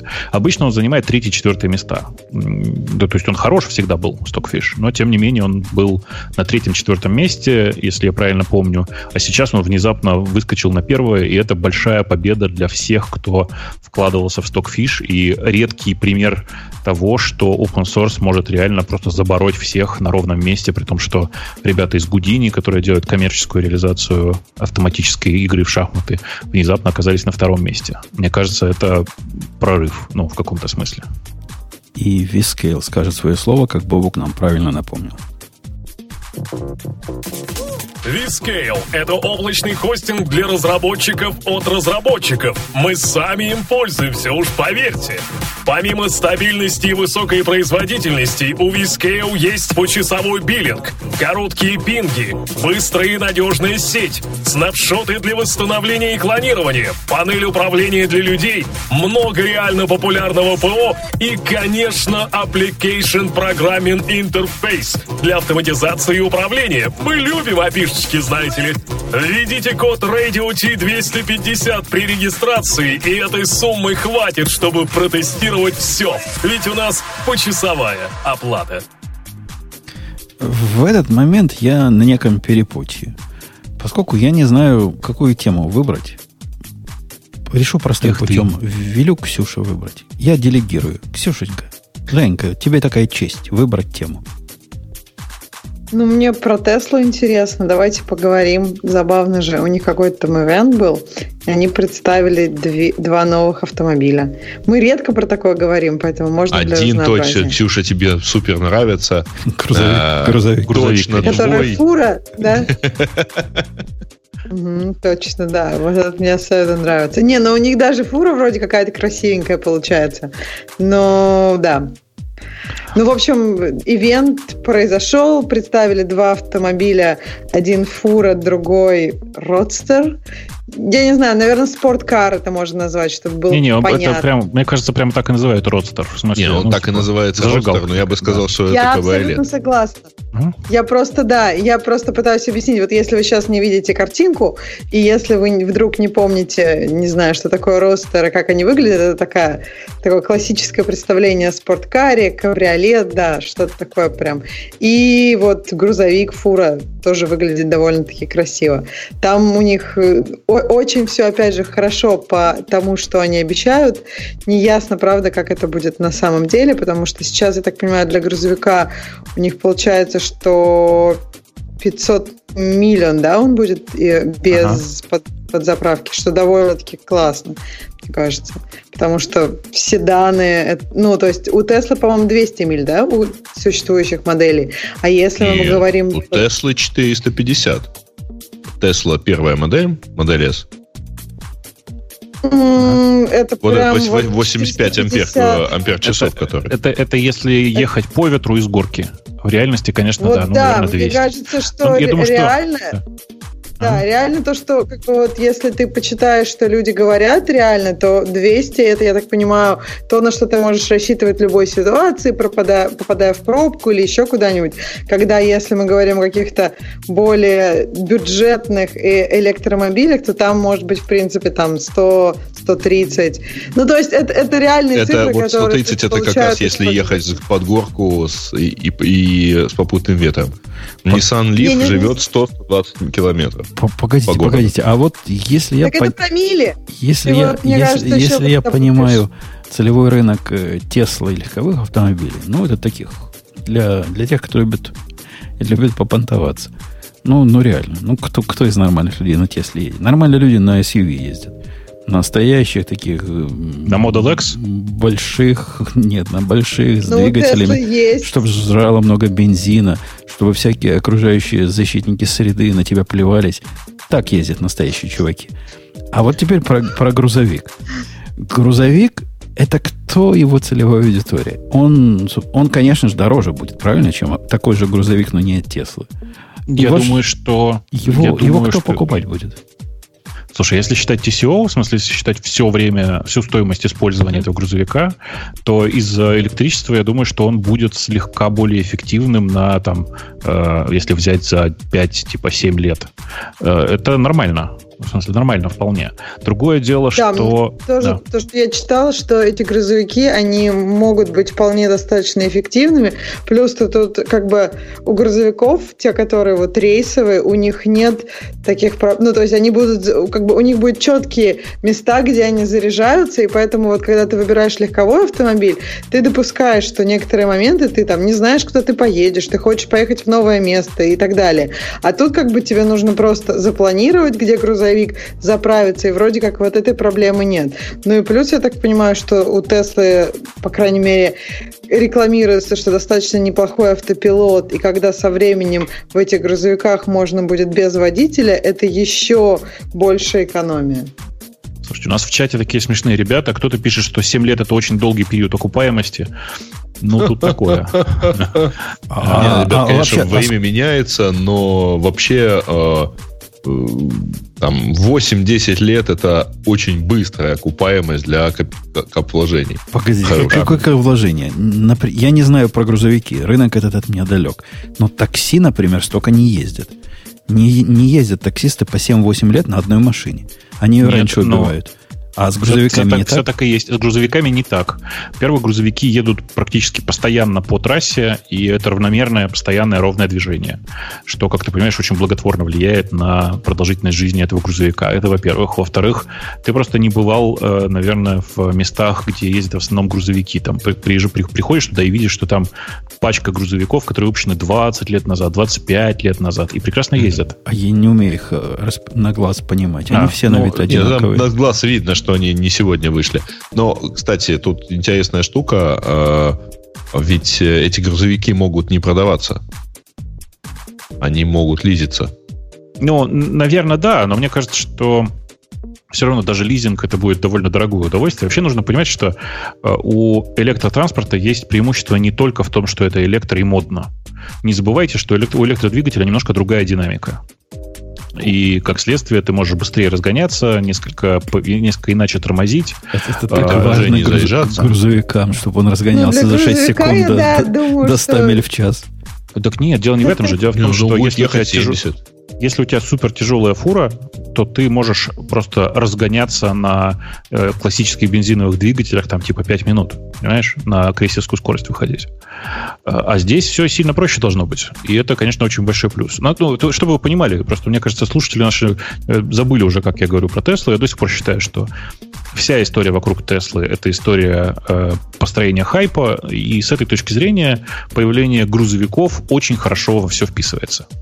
Прямо хорошо вписывается. Я при этом не верю, что на самом деле эти грузовики смогут приезжать по 500 миль. Я думаю, что это будет так же, как с обычными э, с обычными тесловскими автомобилями. Будет 300, хорошо. Ну ладно, 300 миль это уже, в принципе, ничего. Э, у проблемы 300 миль есть только одна, у 300 миль есть только одна проблема. Как вы, наверное, знаете, в грузовиках довольно часто едут, едут, едут тандемы. В смысле, сначала ведет один водитель, потом один спит, второй э, за него ведет. Э, и бензиновые двигатели, они хорошо, ну, дизельные или бензиновые двигатели хорошо для этого приспособлены, потому что в любом месте, месте ты заехал на заправку, быстро закинулся топливом там, за 5 минут и поехал дальше. А, здесь же речь идет о том, что будут построены, сейчас еще их нет, но будут построены отдельные э, чарджеры для грузовиков, которые будут питаться исключительно от солнечной энергии, как говорят, и которые будут заряжать э, эти грузовики за, пол, за полчаса. Во-первых, полчаса это много времени, а во-вторых, я вообще не понимаю, когда они будут построены. То есть а я не понимаю, что да. будет сделано в тех местах, где солнца не хватит для этого. То есть, как бы, я не знаю, ну, если мы говорим даже вот на, в Америку, в штат Вашингтон, туда только грузовики летом могут ездить, потому что там, ну, как бы, не бывает солнца не хватит его просто. О, я, я не знаю, это, там, это, это логика Теслы. Вполне возможно, что потом окажется, что речь шла не, не о том, что, а на том, что на некоторых из чарджеров будут стоять э, э, эти солнечные, солнечные плантации. А, кто-то в чате пишет, что Маск говорил, что 15 минут заправка топливом длится. Нет, это не так. Э, если я правильно помню, речь шла о получасе до 80% зарядки. Вот как-то так. Это про именно для фур? Для грузовиков, да. Для грузовиков. Да. Да, для грузовиков вот написано на The Verge, что 30 минут, да. И э, это дает 400 миль. Но так же, как э, всего 500, я думаю, 400 это примерно ну, 250 миль. Uh, ну, в общем, да, мне, мне, мне тоже кажется, я вот, знаешь, только, Бобук, не поняла в твоей, э, в твоей речи про то, что это все про хайп, и грузовики сюда укладываются. Вроде А, хайп. ну- я, я понимаю, как спорткары сюда в, хаб- в хайп вкладываются, но как грузовики. А, это очень просто. Дело в том, что э, во всем мире сейчас, мы просто этого не очень замечаем, но во всем мире сейчас э, небольшая, пере- небольшой передел рынка э, грузовых автомобилей происходит. Потому что все больше стран предъявляют к новым грузовым автомобилям массу интересных требований. Например, если я правильно помню, с 2018 года, то есть уже со следующего года, а, нет, с 2019, наверное. Короче, с 2019 года в Европу, э, в части Европы будет запрещен проезд э, авто- грузовых автомобилей без системы ADAS, без системы адаптивного круиз-контроля, давай так назовем. Э, Даже нет, это, не, не- это система, как бы правильно сказать, это, это ассистент пилота. Штука, которая подсказывает, ну, это что когда осторожно впереди, почти впереди. что Да. автопилот. Это, Мгм. да, 80% авто- автопилота, я бы так сказал. И это сейчас Мгм. очень подходящий момент для того, чтобы в эту ситуацию запрыгнуть. У Теслы есть наработки в отношении self-driving, и э, они не самые лучшие в мире, как в- несмотря на то, что Тесла про это очень громко заявляют. Но, тем не менее, они есть, и они работают неплохо. Это неплохой повод для того, чтобы попытаться во всю эту историю запрыгнуть. Но а, почему, да, в смысле, это, это очень хорошо для э, инвесторов, для, для э, роста капитализации компаний, очевидно. Э, Потому что она занимается важным прорывным делом. Тут есть один важный момент, что вот этот анонс, чуваки, мы делаем грузовик, он даже не за год до э, начала производства. Э, Насколько я читал и насколько я смотрел вот эту презентацию, презентации про это сказано толком ничего не было, но э, как бы многие исследования сейчас показали, что нет плана начать производство э, этих, этих автомобилей в следующем году и даже в начале э, 2019. Ну, про родстер точно известно, что сейчас ты платишь э, залог за него, потом ты заплатишь 200 или 250 тысяч долларов, и через три года ты получишь автомобиль, который умеет разгоняться до, 6 до 100 км в час меньше, чем за 2 секунды. Мне особенно нравится, знаете Ну, что? Сейчас, секунду, подождите. Сейчас, смотрите. Давай. Э, Это очень красивая, чисто тесловская история. Правда, чисто, чисто тесловская. Он делает так. Он говорит, смотрите, мы произвели э, самый быстрый серийный автомобиль в мире. Две секунды до сотни, представляете? Вот просто супер. Самый быстрый. Получить вы его сможете через три года, конечно. Но пока сдавайте деньги. Э, э, Ну, вы понимаете, да, что через три года может оказаться, что уже есть на рынке другие автомобили, которые более быстрые. Но сейчас важно застолбить и сказать, нет, мы самые быстрые. Это останется в головах у людей. Это нормальная история. А, при этом, э, ну, я не знаю, ва- вам предыдущий родстер нравился, Тесловский? Я, ну, подождите, хочу только добавить по поводу, что, ну, про Model, Model 3, то же самое говорили, она уже должна, должна как бы идти в массы, но она пока не идет, и поэтому вот эти три года, которые сейчас они обещают, это не факт, что это действительно будут три года. То есть Model 3, конечно, уже можно увидеть на парковке, если этот человек работает в Тесле, но она не, пока не пошла вот, вот так вот, как, как, Ну, она, как они человек обещали, как она должна была пойти. Если человек работает в Тесле, он, конечно, должен себе купить Model S или какую-нибудь нормальную модную машину. Что это? он- Кем он работает? Ну, Уборщиком? Что может, он вот- купил всего лишь Model? Выдали, выдали на работе, понимаешь? Как, Надо как iPhone, есть. который в баре оставляют. Но глядя на эту машину, как-то понятно, что она в принципе может стоить 250 тысяч долларов. Она Ты как- серьезно сейчас? ну, как-то выглядит как ну, Она же внутри Тесла. Ты че? внутри Тесла, но снаружи она похожа на, на, на. Подождите, Там, там в чате, простите, в очередной раз выступают эм, эм, поклонники Те- Теслы и говорят, что Бобук ведется на хайп Apple, как ребенок, но зато критикует Теслу. Чуваки, ну, э, вспомните хотя бы раз, чтобы Apple что-то анонсировала за три года, прежде чем выпустить. Ну, такое хоть раз было Бабок, вообще? это разные индустрии немножко. Ну, конечно, разные Давай индустрии, но тем не менее. отда- от- Отдадим до... Я, в отличие от Бобука, вот если вы хотите, дорогие слушатели, машину, которая... Ксюша, ты пропала? Мне кажется, да. Как-то пропал. Я, в отличие, Бобук, от тебя, если бы мне хотелось бы разгоняться быстро, я бы выбрал машину, которая до 60 миль в час разгоняется за 3,5 секунды. И при этом она весит э, 5636 паунд. Ну, то есть, это сколько это в тоннах? Ну, много весит. Короче, джип новый. Есть джип такой, который умеет быстро-быстро разгоняться. И будет тебе все удовольствие, при этом не такие ди- дикие деньги стоят. Тебе реально важно за 1,9 секунд разгоняться до 60 миль в час. За, за 3,5 секунды не пойдет. э, Ну, ну, нет, конечно. короче, Дело в том, что это ж, э, в общем, разная динамика просто машины. То есть вообще электрические машины как-то... Да 3,5 секунды. Мне это даже от- про Leaf рассказывали, что он очень так это... Три с половиной Э, секунды, говорю, это офигенно быстрая динамика. Слушай, это come on. Ну, любой, любой нормальный мотоцикл сделает твои 3,5 секунды, как ничего делать. А 2 секунды — это близко к мотоциклетному рекорду, вполне себе. Ксюша вернулась. Ну, так зато вещь будете иметь, которая тонны весит и едет Слушай, тебе прямо. И из- живут меня- как не в себя, да. Ну, Слушайте, вы- мне, конечно. мне кажется, вы- мне кажется, большая часть людей, которые восторженно рассказывают про Теслу, ни разу в ней не сидели. Попробуйте посидеть. Да, новый Родстер выглядит уже не настолько убого, как все предыдущие Теслы. Ну, не может такая машина стоить 200 тысяч.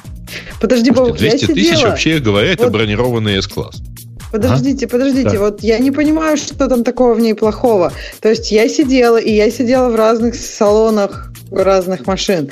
То есть по поводу динамики, динамика у Теслы действительно поражает. Конечно. Но я не говорю, ну то есть это нормально, это так и должно быть, если это электрикар. И, кстати, про вот лебезные электрикары, я бы не сказала, что там у них динамика сильно поражает. Ну, может быть, мне не повезло так, не знаю. Она, знаешь, Вот, тут, тут да. есть важный момент, что у э, электрокаров разгонная динамика равномерная по, по всему, по всему времени разгона. Ты, ну, это просто очень классное ощущение. У тебя нет каких-то провалов, как это бывает с бензиновым двигателем. Ты нажал тапку, и он разгоняется. Все. Никаких рывков, ничего.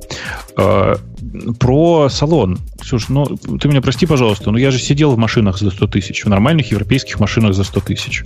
И за 200 сидел. Это совершенно другой уровень салона. Это подожди, нет этого долбанутого Тесла, дешевого которая- пластика. Да, ага. Ну, та Тесла, которая сейчас, то есть ты можешь ее купить за 80. В принципе, если ты сравнишь все автомобили Это- где-то за 80 тысяч долларов, то Тесла не будет, я, я, я, я просто Будет говорю, она не будет самой плохой. Нет, она Ты- будет по салону точно такой же, как дешевые американские автомобили. Гриш, вот у тебя же да. по-прежнему та же машина, да? у меня по-прежнему X5, да. Ну да, ну так вот, X5 начинается от 70 тысяч, по-моему. Ну, ты, да, то э, есть прости, пожалуйста. X5 сра- как ну, бы прям- Я, я, я к тому, что, Ксюш, ну, в общем, там понятно, что мы сравниваем. Нет, я понимаю, то есть если ну, мы говорим там BMW, Audi, Mercedes, то есть вот, вот такого класса автомобилей, правильно? Или, ну то есть я не знаю, Lamborghini вряд ли стоит 80 тысяч долларов. Lamborghini, ч- младшая модель, стоит в районе 80 тысяч. Да, Э, Ты, ты я- лукавишь. Даже самые простые из дорогих брать, с которыми себя Тесла любит сравнивать, какой-нибудь Ягуар возьми, который, ну, машина прямо так себе, скажем, между нами девочками. Однако там подобного, подобных характеристик машины ты цены не сложишь покупать. Теслу Да дешевле какая купить. характеристика? Зачем вы... Блин, что это за американская привычка мерить автомобили характеристиками? Я говорю про салон и внутренний комфорт. Стыд и позор. Прошу прощения. Вот просто Ну, стыд и позор. Кстати, э, Гриш, простите, сейчас, секунду, Сереж. и- Нет, да-да. э, в X5 новые в Америке начинаются от 50 тысяч. А, Я на я наши только цены что смотрел. да. Но у них Да, все я- дешевле. А, Гриш, ну, кстати говоря, я тебе должен возразить. Я помню, читал обзор, э, кажется, 456 Феррари. э, давно, лет 15 назад или даже больше. И там примерно треть обзора была посвящена тому, что ну это же кошмар какой-то, там руль покрашен чем-то напоминающим Серебрянку. Вот как-то так. То есть Э, там вот Давайте вспомним, что это подкаст про аниме и какую-нибудь Сейчас, подождите. техническую тему. и- Да, да, на самом деле есть техническая тема. Нужно при этом понимать, что когда вы покупаете, э, как это, пок- покупаете машину от Теслы, вы действительно инвестируете в будущее. Правда, не в свое, а как бы в будущее всего мира. Это нет такого, что я купил машину будущего. Ну, опять же, если вы пользовались э, интерфейсами, вот этими экранными внутри Теслы, ну, э, я не понимаю, как они делают так, что в их собственных интерфейсах, даже, даже в их собственных интерфейсах все тормозит. Ну, тормозит же.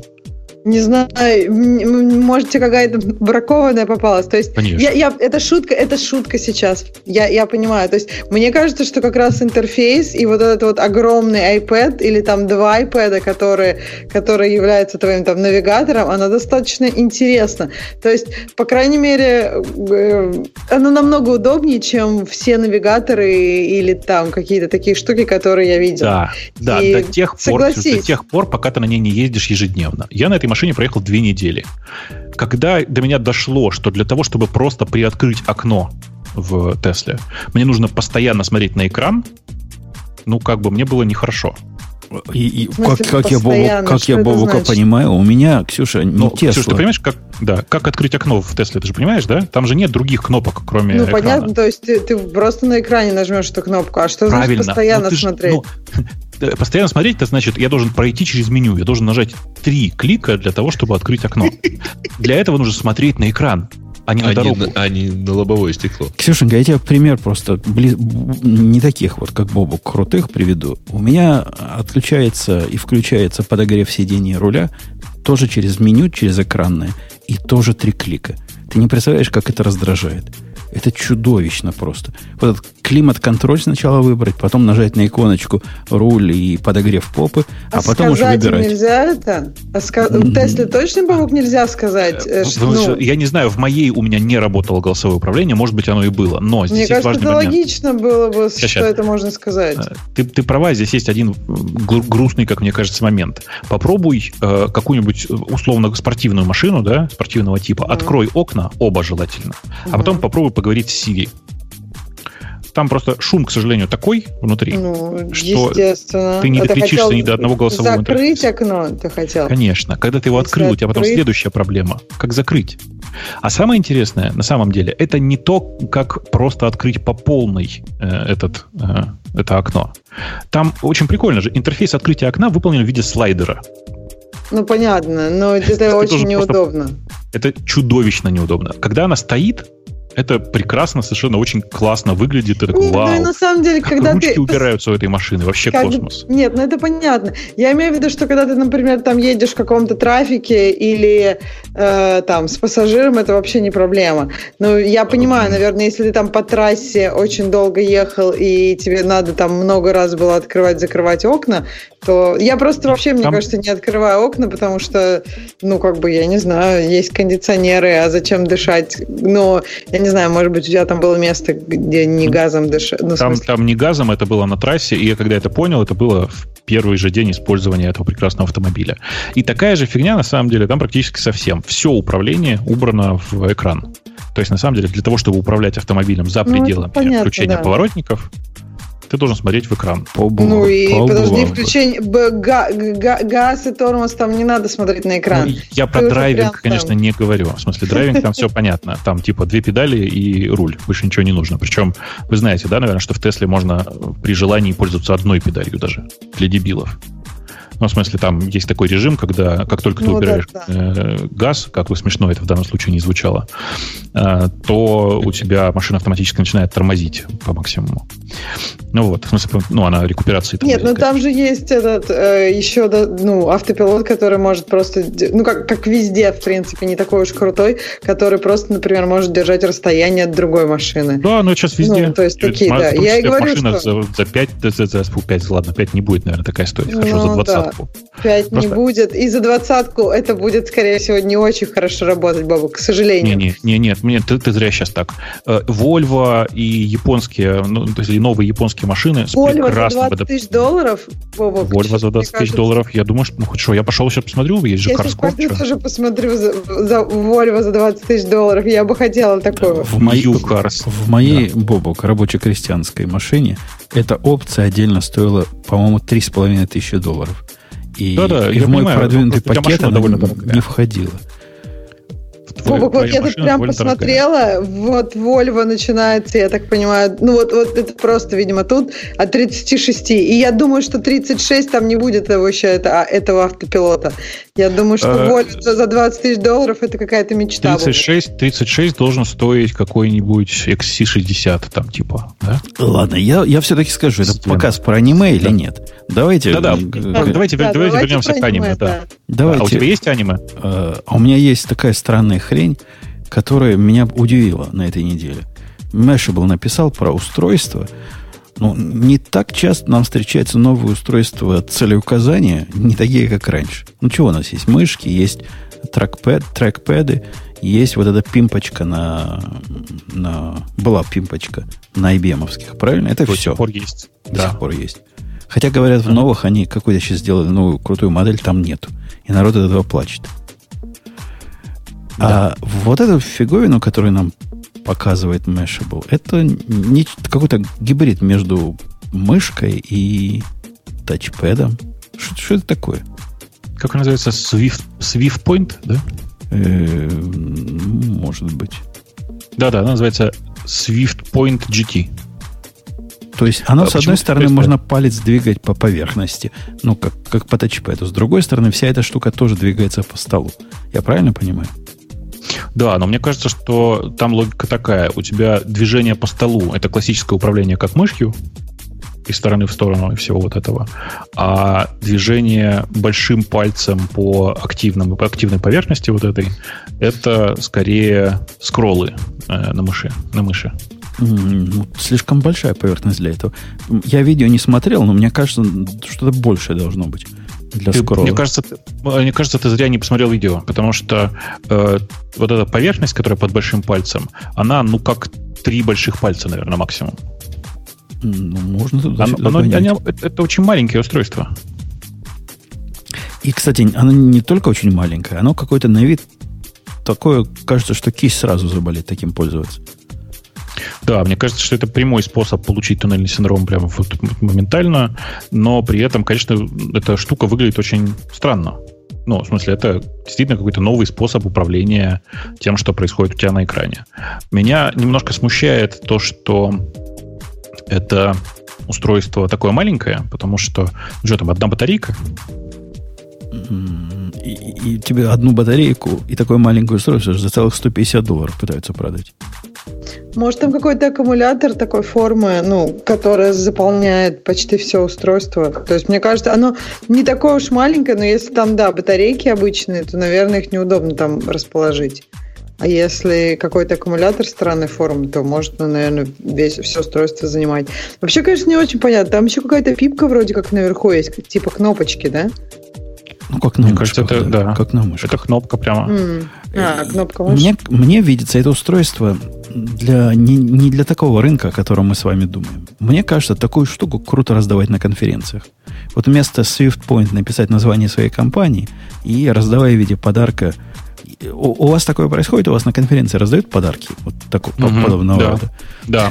Наши- Но у нас на- обычно не раздают подарки стоимостью 150 баксов. Ну, почему? Ну, зависит от конференции. Наши были на конференции Финры, это такой орган известный, и раздавали позорище. Такую штуку пластиковую, на которой, значит, ну, вместо э, бизнес-карт, на которой написаны наши координаты, а функционально эта штука уровень, представляете, Финра. То есть э, эти регуляторы всякие там собираются. Им уровень прямо самое оно, померить чего надо. Как горизонтально и вертикально стоит. И линеечку. Ну, то есть линейка такой, рулеточка. То бишь мы можем все померить. Такой был смысл. Концептуально интересно звучит, но с виду дешевкой-дешевкой. А вот такое, если раздавать, это было бы круто. Мы можем куда Ну, угодно, на что угодно указать. Можно было придумать такой маркетинговый месседж на любое злоупотребление. Так а зачем эта штука-то нужна? Ну, то есть, вот, ну, ты ее раздал на конференции, а что люди с ней будут делать? А там ваш телефончик написан, как, ручечки вот с, с данными, как тебе все раздают Да. ручки. Кстати, чем необычнее этот девайс, тем круче, потому что будут показывать, типа, смотри, какую фигню подарили, вон. Вон название Вирусный компании, эффект да. сработает. Да, да. Для этого хорошо. А так пользоваться. Кто-то из вас мышкой пользуется еще? Да, у меня Я вот на виндовской машине стоит э, прямо У меня на Маке, ну, во-первых, извините. А, ты имеешь в виду, что все переехали на тачпэды? Ну да, тр- трак, Да. тракпэд он называется, по-моему, тракпэд. Я сейчас... Не, ну, Да, у я меня есть. Apple тачпэд, но я пользуюсь э, последний, самый это, крутой, это MX Master логитековской. Ну и у меня клавиатура этот, все-таки даст keyboard для Мака. Эм, Тут есть важный момент. Дело в том, что играть на тачпаде в современные игры совершенно невозможно. Конечно, на них надо играть на Sony PlayStation. Да, да, либо на либо ты играешь не, как не на джойстике, а на контроллере, либо ты играешь на клавиатуре и мыши. Э, Я люблю играть на клавиатуре и мыши. Это вызывает у меня воспоминания о том, как я играл и эм, всех рвал просто, потому что я был первым э, мышевозом как против трактористов в Doom. Это, конечно, было э, избиение младенцев. Но да. тем не менее. Тем не менее, конечно, просто я, я люблю играть на клавиатуре и мыши, и периодически это делаю. Вот Shadow Wars прямо сейчас э, проходится на клавиатуре и мыши, и прям приятно. А я прошел Ну, до конца деле- новую, новую коду. Купил себе за, за 59 долларов, как из 49 Кого? долларов. Кого? Ну, э, Call of Duty последний. А, колду, я понял, да. Ага. Да. Ага. И Да. так хорошо прошел. Правда, при- дня 3-4 и все до конца прошел. А Это так Ну, она, задумано, видишь, что как- вот эти, вот эти миссии так быстро должен проходить. А, Мне кажется, что да. Э, Она вообще рассчитана в первую очередь на мультиплеер, как любая колда сейчас. Ну, мультиплеер мне как-то страшно. Там, там все молодые бегают быстро. Э, убьют. А ты в Overwatch не играл, прости? А, а- а надо? Не знаю, ну дело вкуса. Мне кажется, что это как раз хорошая игра для того, чтобы поднять свои навыки по борьбе с молодежью. Там главное voice-чат выключить, потому что иначе ты будешь шокирован. А то тебя, что тебя постоянно убивает э, какой-нибудь, судя по голосу, пятилетний ребенок. Э, Окей. Мне, нрав- мне, мне Doom нравился. Там никакой, никакого мультиплеера, ничего такого нет. Вот последний Doom хорошо. Пока я не дошел до своей крыши. Конкретно дошел до крыши на самом сложном уровне. И все. Чувствую, дальше моих физических способностей не хватит. А зачем ты на самом сложном в нее шел? Потому что на другом не спортивно. И опускать уровень не спортивно. Не-не, надо на среднем играть, конечно. На, на среднем А когда только, перв- только пацан играет. Ну. Слушай, на самом деле правильно было сделать вот как пройти на среднем, а потом переключиться на сложный. Вот когда прошел уже целиком, тогда переходи, пере- переходишь. Я, Причем я ре- лучше- я реально далеко прошел на самом сложном. И думал о себе, что я могу и дальше пройти, но оказалось нет. Может, никто не может, не знаю. Э, Тут в чате нам пишут, что лучше играть в классику Counter-Strike. Ну, чуваки, ну, ну старая скучная игра же. И Сколько главное, что... Ну да, 15 лет. мне кажется, уже даже больше, наверное. Да Не знаю, ладно. это- Хотя, да, э, не-не-не, все-таки, не, 2002-2003. Вот так. Ну, короче, короче, м- мне кажется, что это прям... Ну, с другой стороны, э, ребята, вы же помните эту замечательную штуку, которая была, например, у Тошибы, а потом у тачпэдов, а, у IBM, потом Lenovo. Вот эту вот пипку под названием TrackPoint. Ну, с ней тоже, в общем, вполне можно было много чего заработать, если начинать пользоваться только ею. Вот там в чате правильно пишут. Давайте играйте в Destiny 2 и все. Да, Destiny 2 вполне себе неплохой вариант. А народ вон еще помнит Duke Nukem 3D. М- О, Господи. Мне Destiny не понравилось, хотя я ее случайно купил. Э, Microsoft и GitHub э, вместе решили последние темы, потом перейдем к нашим слушателям. Вместе пилить виртуальную файловую систему для Mac OS и Linux. Git Ага, виртуальную но- файловую систему. По-моему, об этом что-то когда-то мы говорили уже. Мы давно про это говорили. Была такая версия гита, которая была сделана для работы на Windows. Помнишь, она была очень-очень ранняя бета какая-то, или там альфа даже, которая работала только под Windows. Там вся идея была в том, что был если я правильно помню, был сервер, э, на котором леж- лежал гид, а тебе, из тебе, тебе забирались на локальную машину, копировались только те файлы, которые тебе были реально необходимы в процессе сборки, например. И ну, это круто, ты понимаешь, да? Ты монтируешь репозиторий, а реально получаешь э, копируешь фа- файлы и, собственно, тратишь на это трафик только тех файлов, которые необходимы тебе при работе. Э, Очень разумный подход, как мне кажется, и логично его совместить с гитом, э, потому что у тебя есть полная история изменений, и эта история изменений легко транслируется там, вперед-назад в лю- в любой момент. Есть одна только проблема, что э, кажется, это должна быть read-only файловая система, потому что в момент записи ты э, должен еще и commit message написать. А это штука, которую они называют GVFS. Ну, собственно, логично. Мгм. Это, я не знаю, как в винде, но для, для macOS это, наверное, фьюз какая-то будет, да, видимо. Я думаю, что, я думаю, что это и для Linux, и для, для Mac будет Fuse, да. А в чем тут большое дело? Это какой-то сложный проект? Но это не простой проект, я же тебе говорю. Там есть вопрос, как организовывать запись, например. По-моему, Ну, такого есть- вопроса нет. Ну, у, у тебя же, ну, гид, ну, как бы, ну, как понятно, Ну каким что, образом ну, ты коммитишь. Commit месседжи, еще раз, commit месседжи, как они должны работать? То есть, ну, типа, я могу предп- предположить сейчас только один э, нормальный вариант. Это при сохранении файла, типа, ты его кладешь, но не коммитишь в локальный репозиторий, но не пушишь. А пуш ты потом вызываешь отдельно руками. И во время пуша ты пишешь commit message, что ли? Как, как, Ну, как ты- типа да, А, конечно. ну, это даже не, не коммитишь, а такой, типа, стейджишь его для коммита. Ну да. Э, ну, окей. То есть, ну, короче, все равно там мне, есть много. Мне да. не видится это такой сложной проблемой, по которой Да нет, GitHub должен с Microsoft вместе задружиться, чтобы вот это поднять. Но, тем не менее, никто, кроме Microsoft, по непонятной причине эту задачу не осилил. Они ее сначала сделали для внутренних разработок, э, потом э, сделали такую же историю для условно-публичную, она где-то там у них была на их э, open source решении для Windows. Сейчас вот они ее пытаются сделать для всех. И мне кажется, что это просто прекрасно.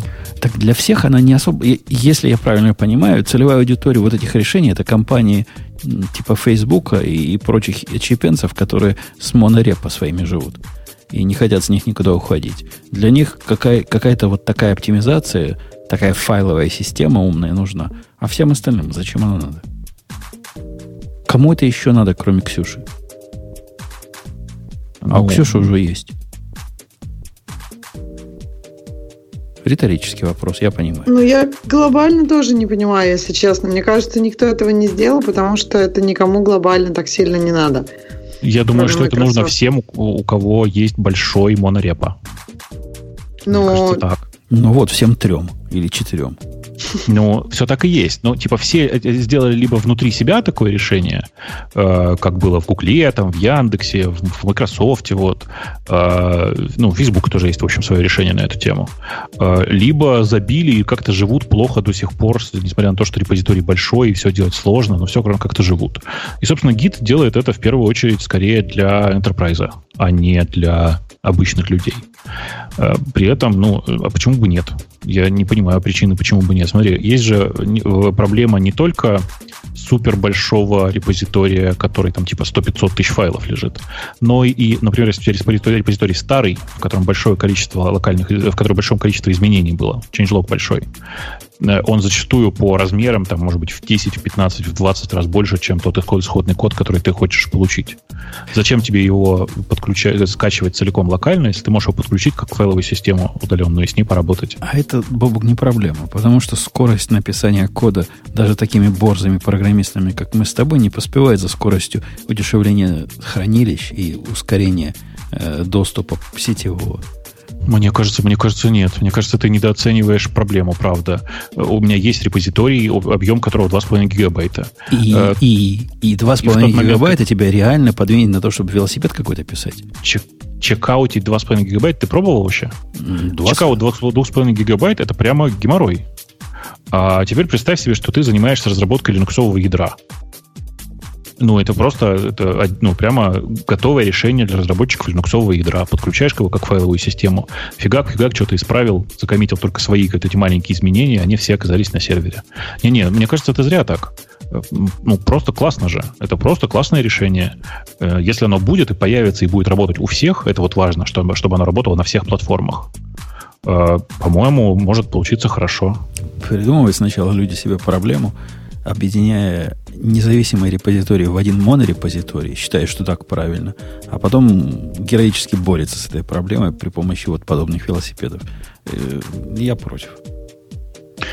Э, Ретрограды против, э, люди, которые любят про будущее, но не любят Теслу, видишь, за. Окей. К темам наших слушателей время, мне кажется. Да, вполне можно пойти к темам наших слушателей. Ну, Quantum мы типа обсудили Firefox. А LiveShare тоже. Collaborate in Real Time. Блин, ребят, вы что, сговорились, что ли? Че? Так, э, в C-Sharp завозят nullable ref типы. Э, вы сейчас это будете обсуждать или... Не, мне кажется, много? это... мне Это кажется, даже не это для, такая- даже не для гиковского выпуска, кажется, да? никто не шарит здесь C-Sharp, даже Бобук. Не-не, Бобук на нем писал Hello World дважды. Не, мне кажется, что это Что, с просто первого все раза не просто... что ли, Гаиша? Не-не, я просто один раз писал просто на C-Sharp под Windows, а второй для, для, Unity. Там просто тоже C-Sharp. А, Оба были Hello World, уровня Hello World примерно, поэтому... О, считал. кстати, Жень, это про тебя. Следующая тема, которая предлагается вполне себе этой. Is software development really a dead-end job after age 35-40? обсуждение на Y-комбинаторе, ну, точнее, обсуждение на Core, там об, тема на Core, обсуждение на Y-комбинаторе. На хакер News. Вот. А, ну, да. Ну да. На хакер News, да. Да. Э, вы что, старпера нашли, что ли? Чтобы он вам сказал, ну, деда, по дедочки, крайней мере, самого старпера, да. Дедочки, в мои годы писали до 80 лет, а сейчас уже после 30 уже ничего, деточки. Так фигня все это. Там э, странные такие ответы даются. Э, там самый популярный ответ на, на Hacker News был такого характера, мол, ну да, чуваки, если вы программисты широкого уровня, широкого профиля, то вам в мире молодых ловить нечего. А вот если вы специализируетесь в какой если вы программист на Каболе, грубо говоря, то за вас будут держаться и будут предлагать вам зарплаты в 500 тысяч долларов в день. Оба довода фигня. Во-первых, программисты широкого уровня, вот эти full stack, это ж срамота ходячая. И в наши годы мы знаем в даже это, даже это, как делать правильно, хотя пытаемся этого не делать. И какая-то ерунда. Собственно, чего? Ну вот эйджизм ваш, Ксюша, есть, да? По, по слухам, в вашей долине есть эйджизм. Ты там наверняка старушка. Потому что там пацаны по 16 лет бегают вокруг и программе и хакают, и хакают, и хакают. Знаешь, э, эйджизм есть, ну, мне кажется, что есть в такой стартаперской среде или еще в чем-то. Я бы не сказала. Мне кажется, что вот если ты возьмешь какую-нибудь компанию типа Apple, какой там эйджизм? Там как бы люди такие не молодые уже в основном. То есть зависит на самом деле от возраста компании. Чем моложе компания, если твоему стартапу две недели, то да, там есть эйджизм, там всем по 16. Тут согласна. Идея, um, идея, да. идея есть, собственно, такая идея, которая как бы имеет за собой, под собой, видимо, определенное физиологическое объяснение, что, мол, мы, мы с Бобуком старые, ну ладно, мы с Бобуком, мы с Греем старые, и за молодыми не угонимся, потому что в индустрии, значит, надо столько всего нового учить, и так оно все меняется. И вон, посмотрите на Умпутуна, скажут злые языки, он на JavaScript даже не программирует. Это так, Конечно, лошара. Так себе, так себе довод. У меня были одно время, короткое время, вот в эту сторону размышления. И я решил, что скорость умирания нейронов, она не поспевает за скоростью или за потенциалом набранного опыта и мудрости. Типа мудрость перевешивает. Пусть нейронов и меньше, но работает лучше. Ну, я, я по-другому обычно говорю. Я говорю, что у человека с, вот это слово опыт, это на самом деле, э, с, как это сказать, а, самообучаемая система, анализирующая предыдущие ошибки и достижения. И просто чем дольше ты живешь, тем больше у тебя этих ошибок и достижений, и зачастую тебе не нужно проводить лишние вычисления для того, чтобы знать, как что-то нужно сделать. Может, у нас Мне... нейронов и меньше, но зато связи между ними какие. Мне кажется, что тот момент, вопрос в том, насколько вы э, развиваетесь и когда вы остановились в развитии. То есть проблема может быть в том, что вы перестали развиваться и, ну, не знаю, для вас, например, какие-то новые технологии, а это все, э, не знаю, от лукавого, я не буду это изучать. То есть, э, мне кажется, э, вот так, этот вопрос релевантен только для того, чтобы, ну, только для тех людей, которые останавливаются на каком-то этапе в развитии. Если ты развиваешься, смотришь, что нового появляется, то твой опыт это, конечно, огромный плюс, и он может перевесить все, я не знаю, там, так нейроны. В этот момент остановки самообразования и саморазвития, он особенно с возрастом-то и не связан. Что, только да, с... совершенно. Кто-то может в самом начале сказать, что ну просто я, я не это ну как мне это не настолько интересно, программирование это для меня просто работа, и я не хочу каждый день на работе там изучать что-то новое. Я хочу вот просто делать, вот есть конвейер, и я как бы делаю каждый день одно и то же. Это может случиться совершенно как бы может не как у человека никогда не случиться, может случиться в каком-то возрасте, может изначально для него это было в универе, он не хотелось изучать ничего нового. Да. Так что я не думаю, что это детент, с одной стороны. С другой стороны, не знаю, как в ваших местах, а в наших стоит очередь за тем, чтобы взять э, опытных программистов-архитектов на какую-то задачу, где по ней руководили менее опытными. Я пытаюсь изо всех сил отбиться от э, последних лет 10 и успешно отбиваюсь от вот этой движухи. Бобук сдался. Бобук сдался, стал начальником.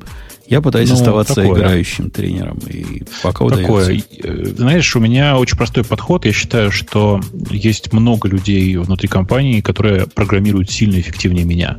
Поэтому я стараюсь туда не лезть. Но есть области, в которых я, очевидно, лучше. Например, быстро зафигачить какой-нибудь прототип и посмотреть на то, как на него реагируют потребители. Типа, я это умею делать очень быстро. И не, ну, понятно, что когда речь идет о быстром продукте, и когда ну, ты, ты живешь в таком стар- стартапном режиме, ну, что-то приходится делать очень быстро на коленке. Очень классно, что много таких в Яндексе руководителей, которые могут по-быстрому какую-то говняшку, прошу прощения, нафигачить на коленке и все сделать так, чтобы оно работало. Если оно работает хорошо, то потом какой-нибудь хороший, качественный специалист возьмет и перепишет это. Да, он ее будет писать в три раза дольше, чем написал я. Зато она будет работать в пять раз лучше. То есть, э, типа, у меня сейчас прокачивается такой очень специфический скилл быстрой разработки э, минимального варианта продукта. Там спрашивают, что я свою компанию не открою. Так у меня есть две. Есть две. В чем проблема? Сп- Типа, вы думаете, что я только в Яндексе работаю? Ну нет, это не так. Эм, Окей, окей. Проблема в том, чтобы как- как-нибудь потом их позакрывать. Нет, такой проблемы нет. Не, я имею в виду не, не юридически и так далее, а просто Я в какой-то понимаю. Ну, момент начинаешь конечно. понимать, что у тебя этих проектов раз штук пять, и, в общем... не, у, меня, у меня больших проектов только два, и они тянутся последние два года довольно успешно. А есть еще большой рабочий проект, который, который мне сейчас больше всего интересен. То есть, типа, в трех проектах я умею переключаться с одного на другой. А жить с одним проектом, ну, на самом деле, это ведь не настолько эффективно. Дело в том, что у тебя голова, она не может 24 часа в сутки думать об одном и том же продукте. А когда у тебя их два хотя бы, у тебя голова умеет переключаться между ними. В результате ты можешь, типа, там, э, 8 часов заниматься одним продуктом, 8 часов вторым, 8 часов третьим. Спрашивают, как Яндекс на это смотрит. Нормально. А еще 8 Один из продуктов спать, да. сон, мне кажется. Один из продуктов, Я же мало который сплю. ты перечислил. Бобок, еще мне кажется, то, что ты говоришь, что у тебя голова не может, мне кажется, что это очень по-разному для разных людей. То есть, Да-да, я про если свою мы говорим голову, как- конечно. какие-то, да, общие показатели, то контекст свитчинг, в принципе, может быть достаточно дорогим. Но, о- опять же, это все по-разному и совершенно разные, как бы, квантифайеры, и, ну, то есть у разных людей это будет по-разному дорого. Все так, в смысле, у всех это все устроено по-разному. Я, конечно, говорю не про голову в целом, а про мою конкретную голову в частности. Э, Десятилетний пацан победил Face ID. На самом деле нет, если что. Э, Огромное количество сейчас таких э, роликов на Ютубе, картинок и все такое. Близнецы, э, разблокирующие и так далее, да. Со всеми этими историями есть одна только проблема. Э, Если вы пользовались Face ID, вы знаете, да, что там типа довольно регулярная ситуация, особенно в начале, когда ты подносишь, э, собственно, экран к лицу, и он внезапно не срабатывает. Тогда ты вводишь пароль, а она при этом запомнила, какое то лицо показал, и раз ты его ввел, ну, значит, все хорошо, и ты можешь и Мгм. дальше э, продолжать пользоваться этим устройством. Э, Три-четыре повторения, и он легко считает, что два разных лица — это одно лицо. Особенно, если лица, эти лица хоть немножко похожи друг на друга. Ну да. То есть, Но у меня, кстати, Да. я тут упомянул уже, у меня был интересный опыт. А, одевание очков никак не мешает вообще ему вот моментально. Но если проснуться с утра и первым делом взять телефон, то вот эта вот опухшая с просонья физиономия может не распознаться. А у меня, кстати, в очках почему-то, ну, не, не в очках, то есть, когда я одеваю одновременно очки и шляпу, он перестает меня распознавать. Но если, например, если снять одно из них, то нормально. А вот когда два предмета сразу, ну, то есть, это я вот на хайке, Ну, например, шляпа все-таки сильно меняет, э, он же, в общем-то... Нет, ну если снять очки, в шляпе все нормально. То есть, Мгм. Как бы, я так понимаю, два предмета. э, Ты не и должна хотеть дельта. одевать очки и шляпу Нет, ну, одновременно. как бы, видимо, дельта такая получается большая, что он начинает не узнавать. Вот. А если только в очках или только в шляпе, все окей. э, ну да. Э, На самом деле очки тоже есть разные. И вот мы в прошлый раз говорили, мне показалось, что это фигня какая-то, а потом оказалось, что реально, если очки э, поляризационные, ну то есть типа они А, Да. ну понятно. Под они определенным так углом совсем непроницаемые. свет. Да. Да, э, получается, что ну, требуется дополнительное дообучение. Потому что все-таки, э, чтобы вы понимали, на самом деле самая важная фича, которая сейчас используется, фича, как правильно сказать, самый важный элемент лица, который активнее всего участвует в распознавании, ну, то есть используется все лицо, очевидно, но самые э, расходящиеся у разных людей элементы — это линия бровей и носа. И очки, они перекрывают довольно важную область, на самом деле область бровей. Если очки находятся ниже бровей, никакой проблемы не будет. Как только они закрывают э, верхнюю часть брови, начинаются проблемы. Э, при этом мы тут провели забавный эксперимент, как мне кажется. Помните, я как-то показывал вот эту систему, да, которая да, да. позволяет э, обманывать, собственно, системы компьютер-вижена в Face да, Recognition. Да, да. Надо, сказать, надо сказать, что я прямо впечатлен. Потому что э, система, вот, которая встроена в Face ID, она так легко не обманывается. Э, я, ну, подожди. Да, а... Долго не мог понять, почему, а потом до меня дошло. Ну, потому они что мы строили... Да. Угу. Они в, рассчитаны на... Они же работают с 3D-картой. Они работают с 3D-мап лица. И, ну, поэтому нужно, на самом деле, не просто линии наносить, как вы понимаете, а ну, изменять текущие текущую форму лица для того, чтобы получить изменения. И это, конечно, ну, как бы требует гораздо больших приседаний, чем просто какая-то маленькая э, черточка на лице. Слушай, вот. а вы не хотите поисследовать такую... Они же, по идее, ну, немножко в другом диапазоне сканируют лицо. Ну что? Может, может быть, попробовать э, с каких, ну, какого-то, какого-то рода раскраску, которая будет и на тот диапазон как-то влиять. Черт. Мне кажется, что это дело, дело не в этом. Дело в том, что они же строят 3D-карту, но строят они ее, ну, действительно, типа на, там, на, на э, по сетке. И но единственное, что можно придумать... А? Они да. про 30 тысяч точно да, да, да, да. Единственное, что можно придумать в этой ситуации, это нанести на лицо сетку, которая будет искажать изначальную, ну, типа, ту сетку, которая э, используется в инфракрасном режиме для того, чтобы снять с тебя изображение. Эта гипотеза интересная, но, если честно, это слишком много геморроя. Я но ничто не выдавало в Штирлице советского шпиона, даже хоккейная маска. Вы слышали да, да, типа, скандал, типа... который, который с iPhone X тут в Америке сейчас происходит? Как, Какой из? Как мальчик своим лицом разблокировал телефон своей мамы. Мне жаль тебе рассказывать, но мы последние 10 минут это обсуждаем. Да. Да, где ты был? Я программировал код. Ну и чего? И не, Боба говорит, что это ерунда. короче, с нашей точки зрения. Окей, мама считает, что у нее там интимные фотки лежат. Для Нет, он же объяснил, что если мальчик постоянно подносил свое лицо, а мама ему постоянно вводила свой пароль, и если мальчик и мама достаточно похожи, то iPhone просто запомнил как бы какую-то амальгаму между их двух лиц. Амальгаму. Э, ну ладно. Они не так рассказывают. Ну хорошо. У Бобука ну, другая история. Просто я, я к тому, что ты просто не можешь верить этой истории, потому что у тебя нет полной, да, полных данных. Это, знаешь, это я могу все равно сейчас, типа, я сейчас тебе скажу, что у меня э, iPhone X распознается, и распознает, распознает и мое лицо, и мою пятку. А чем-то, чем-то, чем я могу доказать, что я перед этим его так не обучил? Ну, ничем не могу, понимаешь? Ну, ну ладно. Ты, я вижу, веришь в святое, в то, что Apple не может ошибаться.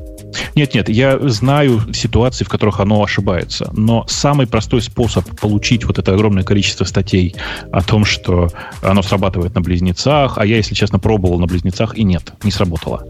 А, оно э, срабатывает там типа на сыне и ребенке, сыне, сыне и матери, еще чем-то там. Мне кажется, это все вот такие легко сделанные фейки. Mm-hmm. Я верю, что так бывает, что бывают такие ошибки, но в данном конкретном случае это слишком, слишком сложно. Окей, okay, следующая тема. Uh, Surface Book 2. Да, он классный. Кто, кто, кто, он кто, классный. кто, кто? Surface Book. Ну, ну, он появился в продаже. Мы его обсуждали, по-моему, когда его анонсировали.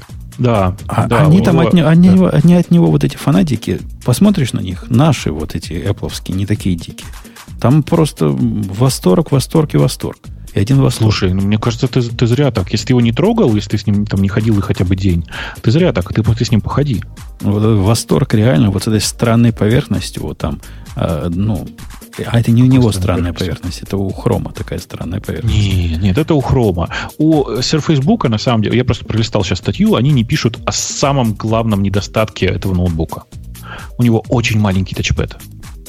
Если ты привык пользоваться именно тачпэдом для управления мышкой, то просто беда. Вот А, просто беда. Очень маленький по сравнению с современными маками или с теми, которые в 15 году Даже были. со старыми. Даже со старыми. Он, он, там дело даже не в том, он по ширине может быть еще условно нормальный, хотя тоже маловат. А вот по высоте, так сказать, да, Ага. расстояние между... э, короче, Ну, от- тут буквально очень 4 пальца маленький. помещаются на Он- него, ну, да? какие четыре? Что ты? Не, ну, я сейчас по памяти вспоминаю. Два с половиной моих. Я сейчас про пальцы говорю. Не надо такие А. толстые пальцы отращивать. У Ксюши, небось, все четыре поместятся. Короче, короче, он очень маленький тачпэд, прямо слишком маленький тачпэд. И это, ну, конечно, вызывает раздражение. Там есть, конечно, большой плюс, что можно тыкать пальцем в экран. А, И к этому привыкаешь. Но вообще это, ну, такое. При этом Бобок, а очень, рисунках да. вроде не такой уж маленький Мне тачпэд. кажется, м, ты знаешь, вот это, вот это мое личное впечатление, повторюсь еще раз, от, от моего личного использования, что А, я то прямо не вот там ожидал прям настолько маленького Человеческая рука, и человек не выглядит очень маленьким. Я, конечно, думаю... Сейчас, знаешь, давай вот я тебе покажу какую-нибудь Вот картинку, на, ну, типа... на я- давай, хочешь, я тебе покажу картинку, на которую Давай. я прям сейчас смотрю. Сейчас Давай. я То есть, э, просто после огромных современных тачпэдов на ноутбуках, я просто я не знаю, как этим пользоваться. Это очень мало, ну прям совсем мало. Ну вот, меня.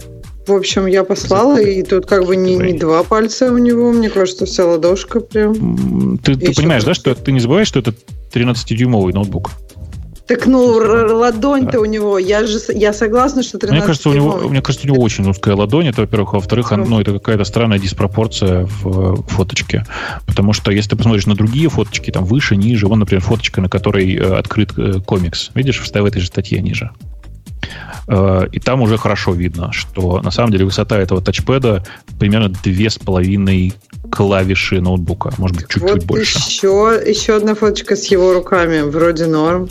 Ну, там не же знаю, все, может, у зависит него, от руки, конечно, может руки какие-нибудь странные. Там- Там же но чувак ин- ин- ин- индийского происхождения. У них Ну довольно часто у небольшие руки? руки. Ну, типа, давай еще раз. Я, я не претендую на то, чтобы сказать, что это э, типа, как сказать, прямо критически, критически мало. Для меня это было критически мало. Если вы в этой же статье на Engadget откроете э, картинку, на которой вверху э, тренажка э, MacBook, а на второй, э, это ниже там сразу же э, собственно, вот этот самый Surface Book 2, вы увидите разницу. Она чудовищная, правда чудовищная. Типа с новыми просто вообще сравнивать нельзя. С новыми, с, новыми макбуками. А, Не, при не, этом, вот да, у меня старый, и у меня 13 дюймов, но я не знаю, вот я сейчас меряю, мне кажется, полторы моей ладони можно в, эт- в этот тачпад положить. Слушай, кажется, вот у меня как- старая пятнашка прямо передо мной. Э, Там легко влазит 4 ряда клавиш в тачпад. Вот я прямо сейчас сравниваю, смотрю. Четыре с половиной ряда.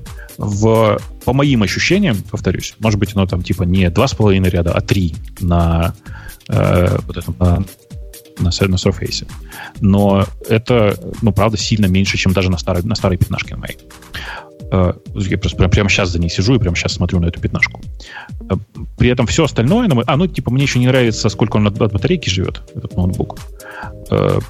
Вот. В смысле, ну, это Surface Book 2. Мне не понравилось. А в остальном я считаю, что это совершенно космическое устройство. И особенно это космическое устройство для тех, кто вынужден жить только под операционной системой Microsoft. Ну, типа, ничего и рядом не лежало, кроме как варианта купить MacBook и поставить на, на него Windows. Это прям, ну, странная такая история. Вот. А При этом знаете, да, что у всех этих э, э, Book'ов очень забавная история. Э, Я от такого уже отвык с ноутбуками Apple. И, э, ну, типа, если вот вдруг внезапно перееду на Surface Book 2, то придется привыкать. У него крышка ноутбука, она, ну, она превращается в планшет, во-первых, а во-вторых, она существенно тяжелее, чем любая другая крышка от ноутбука, которую я видел. То есть, грубо говоря, там пол компьютера примерно по весу. Окей. Окей. Но тебе нравится по-любому. Мне нравится, мне не нравится цена. А что? Почем? Прям. Почем? Как, От- от- от MacBook полутора. Pro? Как MacBook Pro? От полутора. Окей. Окей. 1495, по-моему, да? М, 1499 э, это начальная Ага. цена, но как только ты хочешь хотя бы 16 гигабайт и терабайт SSD, э, получается уже совсем другие деньги. Там 3000 он начинает стоить. Да. Ну, Многовато будет. Ну, ну да, но типа там есть оптимальный так называемый вариант, я бы сказал, что он оптимум по конфигурации. Это i7 16 гигабайт, 512 э, диска. Вот, ну, типа, вот такая э, стандартная конфигурация для хорошей девелоперской машины обычной, да? Тринашку я имею в виду. Вот она стоит 2500. Ну, очень дорого, мне кажется. Мне кажется, перебор. Вот. Да. Окей. Что зато, нормальная, зато нормальная видеокарта, в отличие от этих макбуков ужасных, богомерзких. Ты, люди наоборот что? покупают макбуки, чтобы вообще никакой карты не было внешней, а ты нам рассказываешь. Дискретный, чтобы не было никакой. Дискретный? Ну да.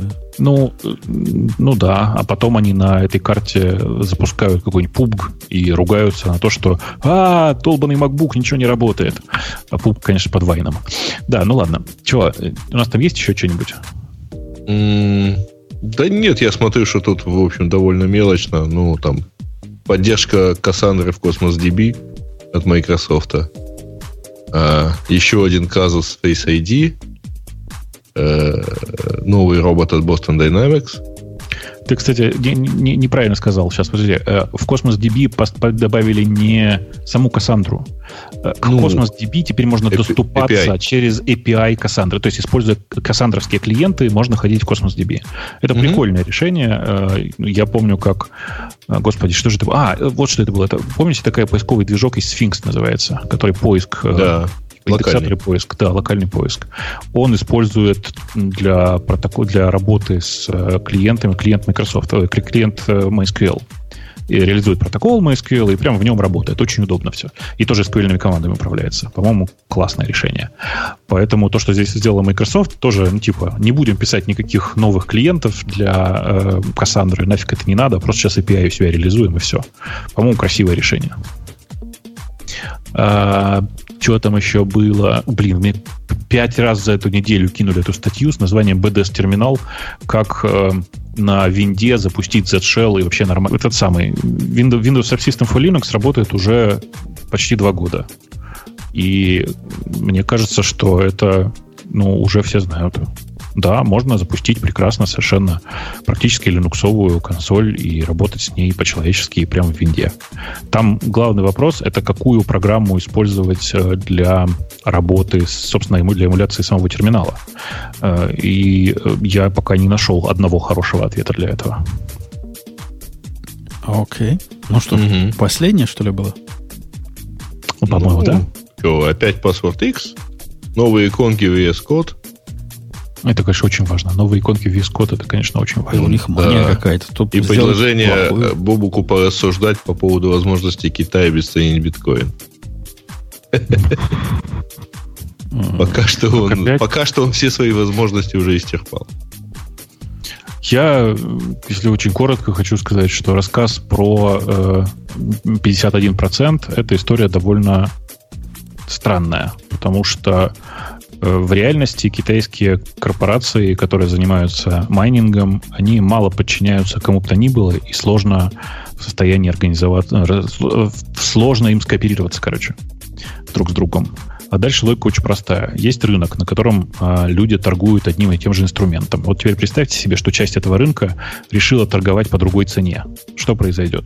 Ну, рынок немножко подвинется, то в одну сторону, то в другую, э, но есть же еще и другие игроки.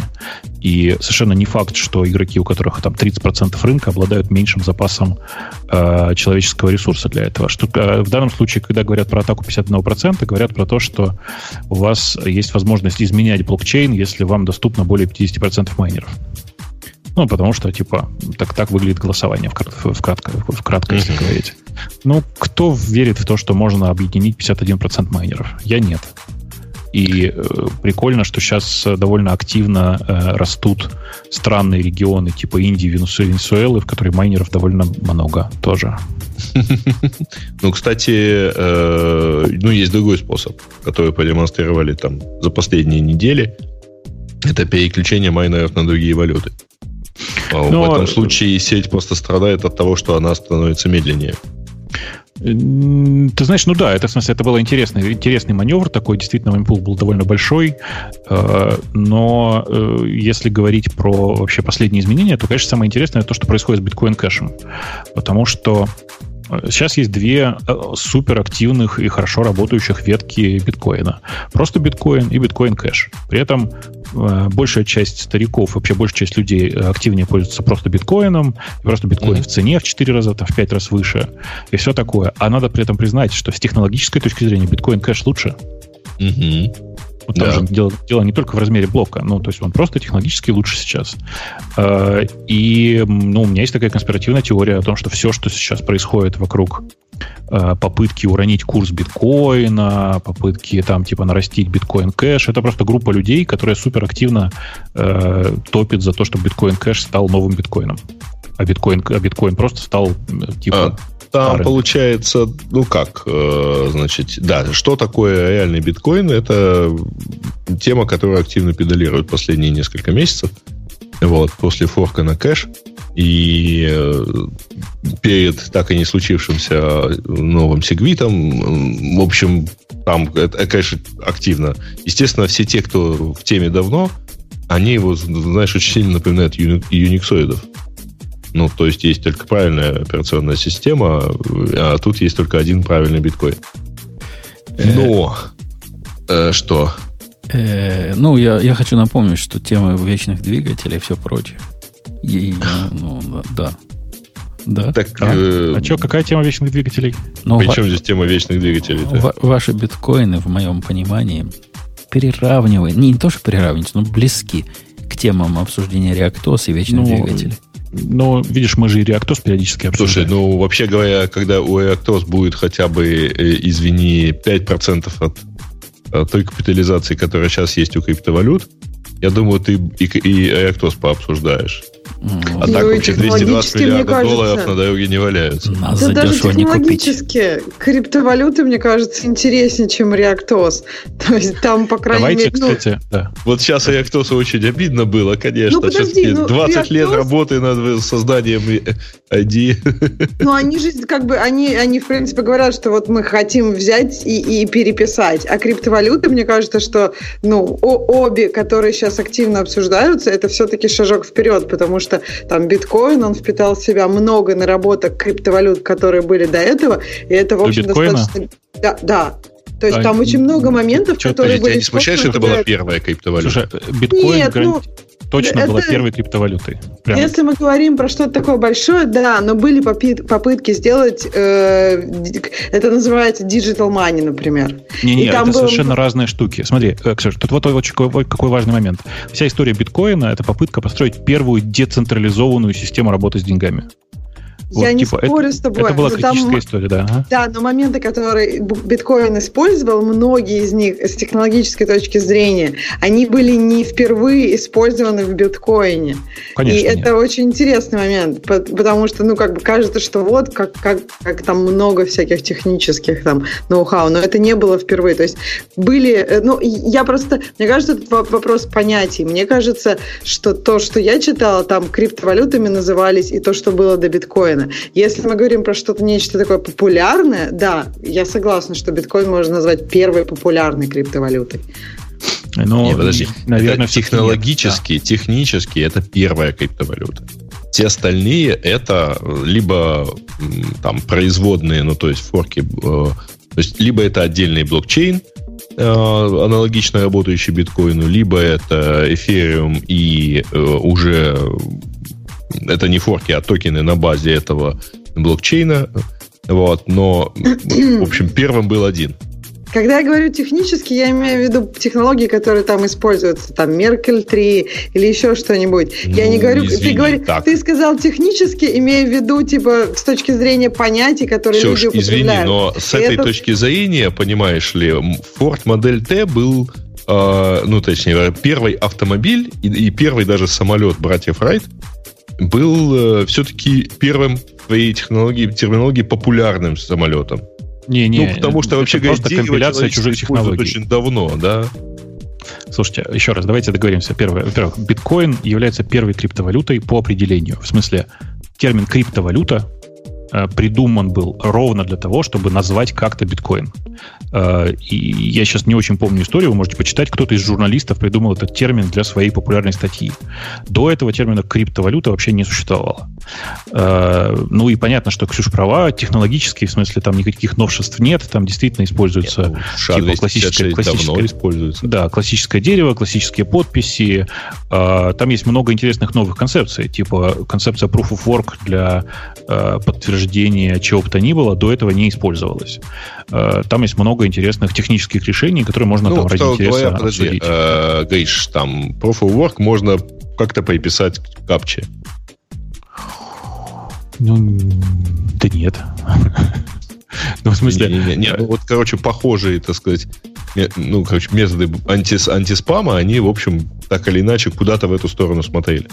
Ну, вот, есть, ты должен сделать даже... какую-то работу, чтобы подтвердить э, валидность э, операции. Насколько я понимаю, вот есть, например, такое, э, там, в 98 году было опубликовано э, определение там B-Money как Distributed Electronic Cash System. То есть это было до биткоина, потому что биткоин уже э, появился Реализа- Реализации позже. не было. Реализации я, не было. Спецификация есть, была. Я вот и говорю о том, что я не спорю, что термин, может, появился позже и так далее, но, на мой взгляд, технологически биткоин – это очень интересная компиляция некоторых идей, которые были до этого. И с точки зрения технологии это интересный, интересный такой концепт. Ну, это... э, слушайте, мы это тот же самый разговор, который я напомню, мы говорили в тот момент, когда вышел iPhone. Это просто компиляция из чужих технологий. Ну, так и есть. Вопрос дальше в том, что ты с этой компиляцией делаешь. Э, с практической точки зрения iPhone стал большим взрывом для рынка э, телефонов.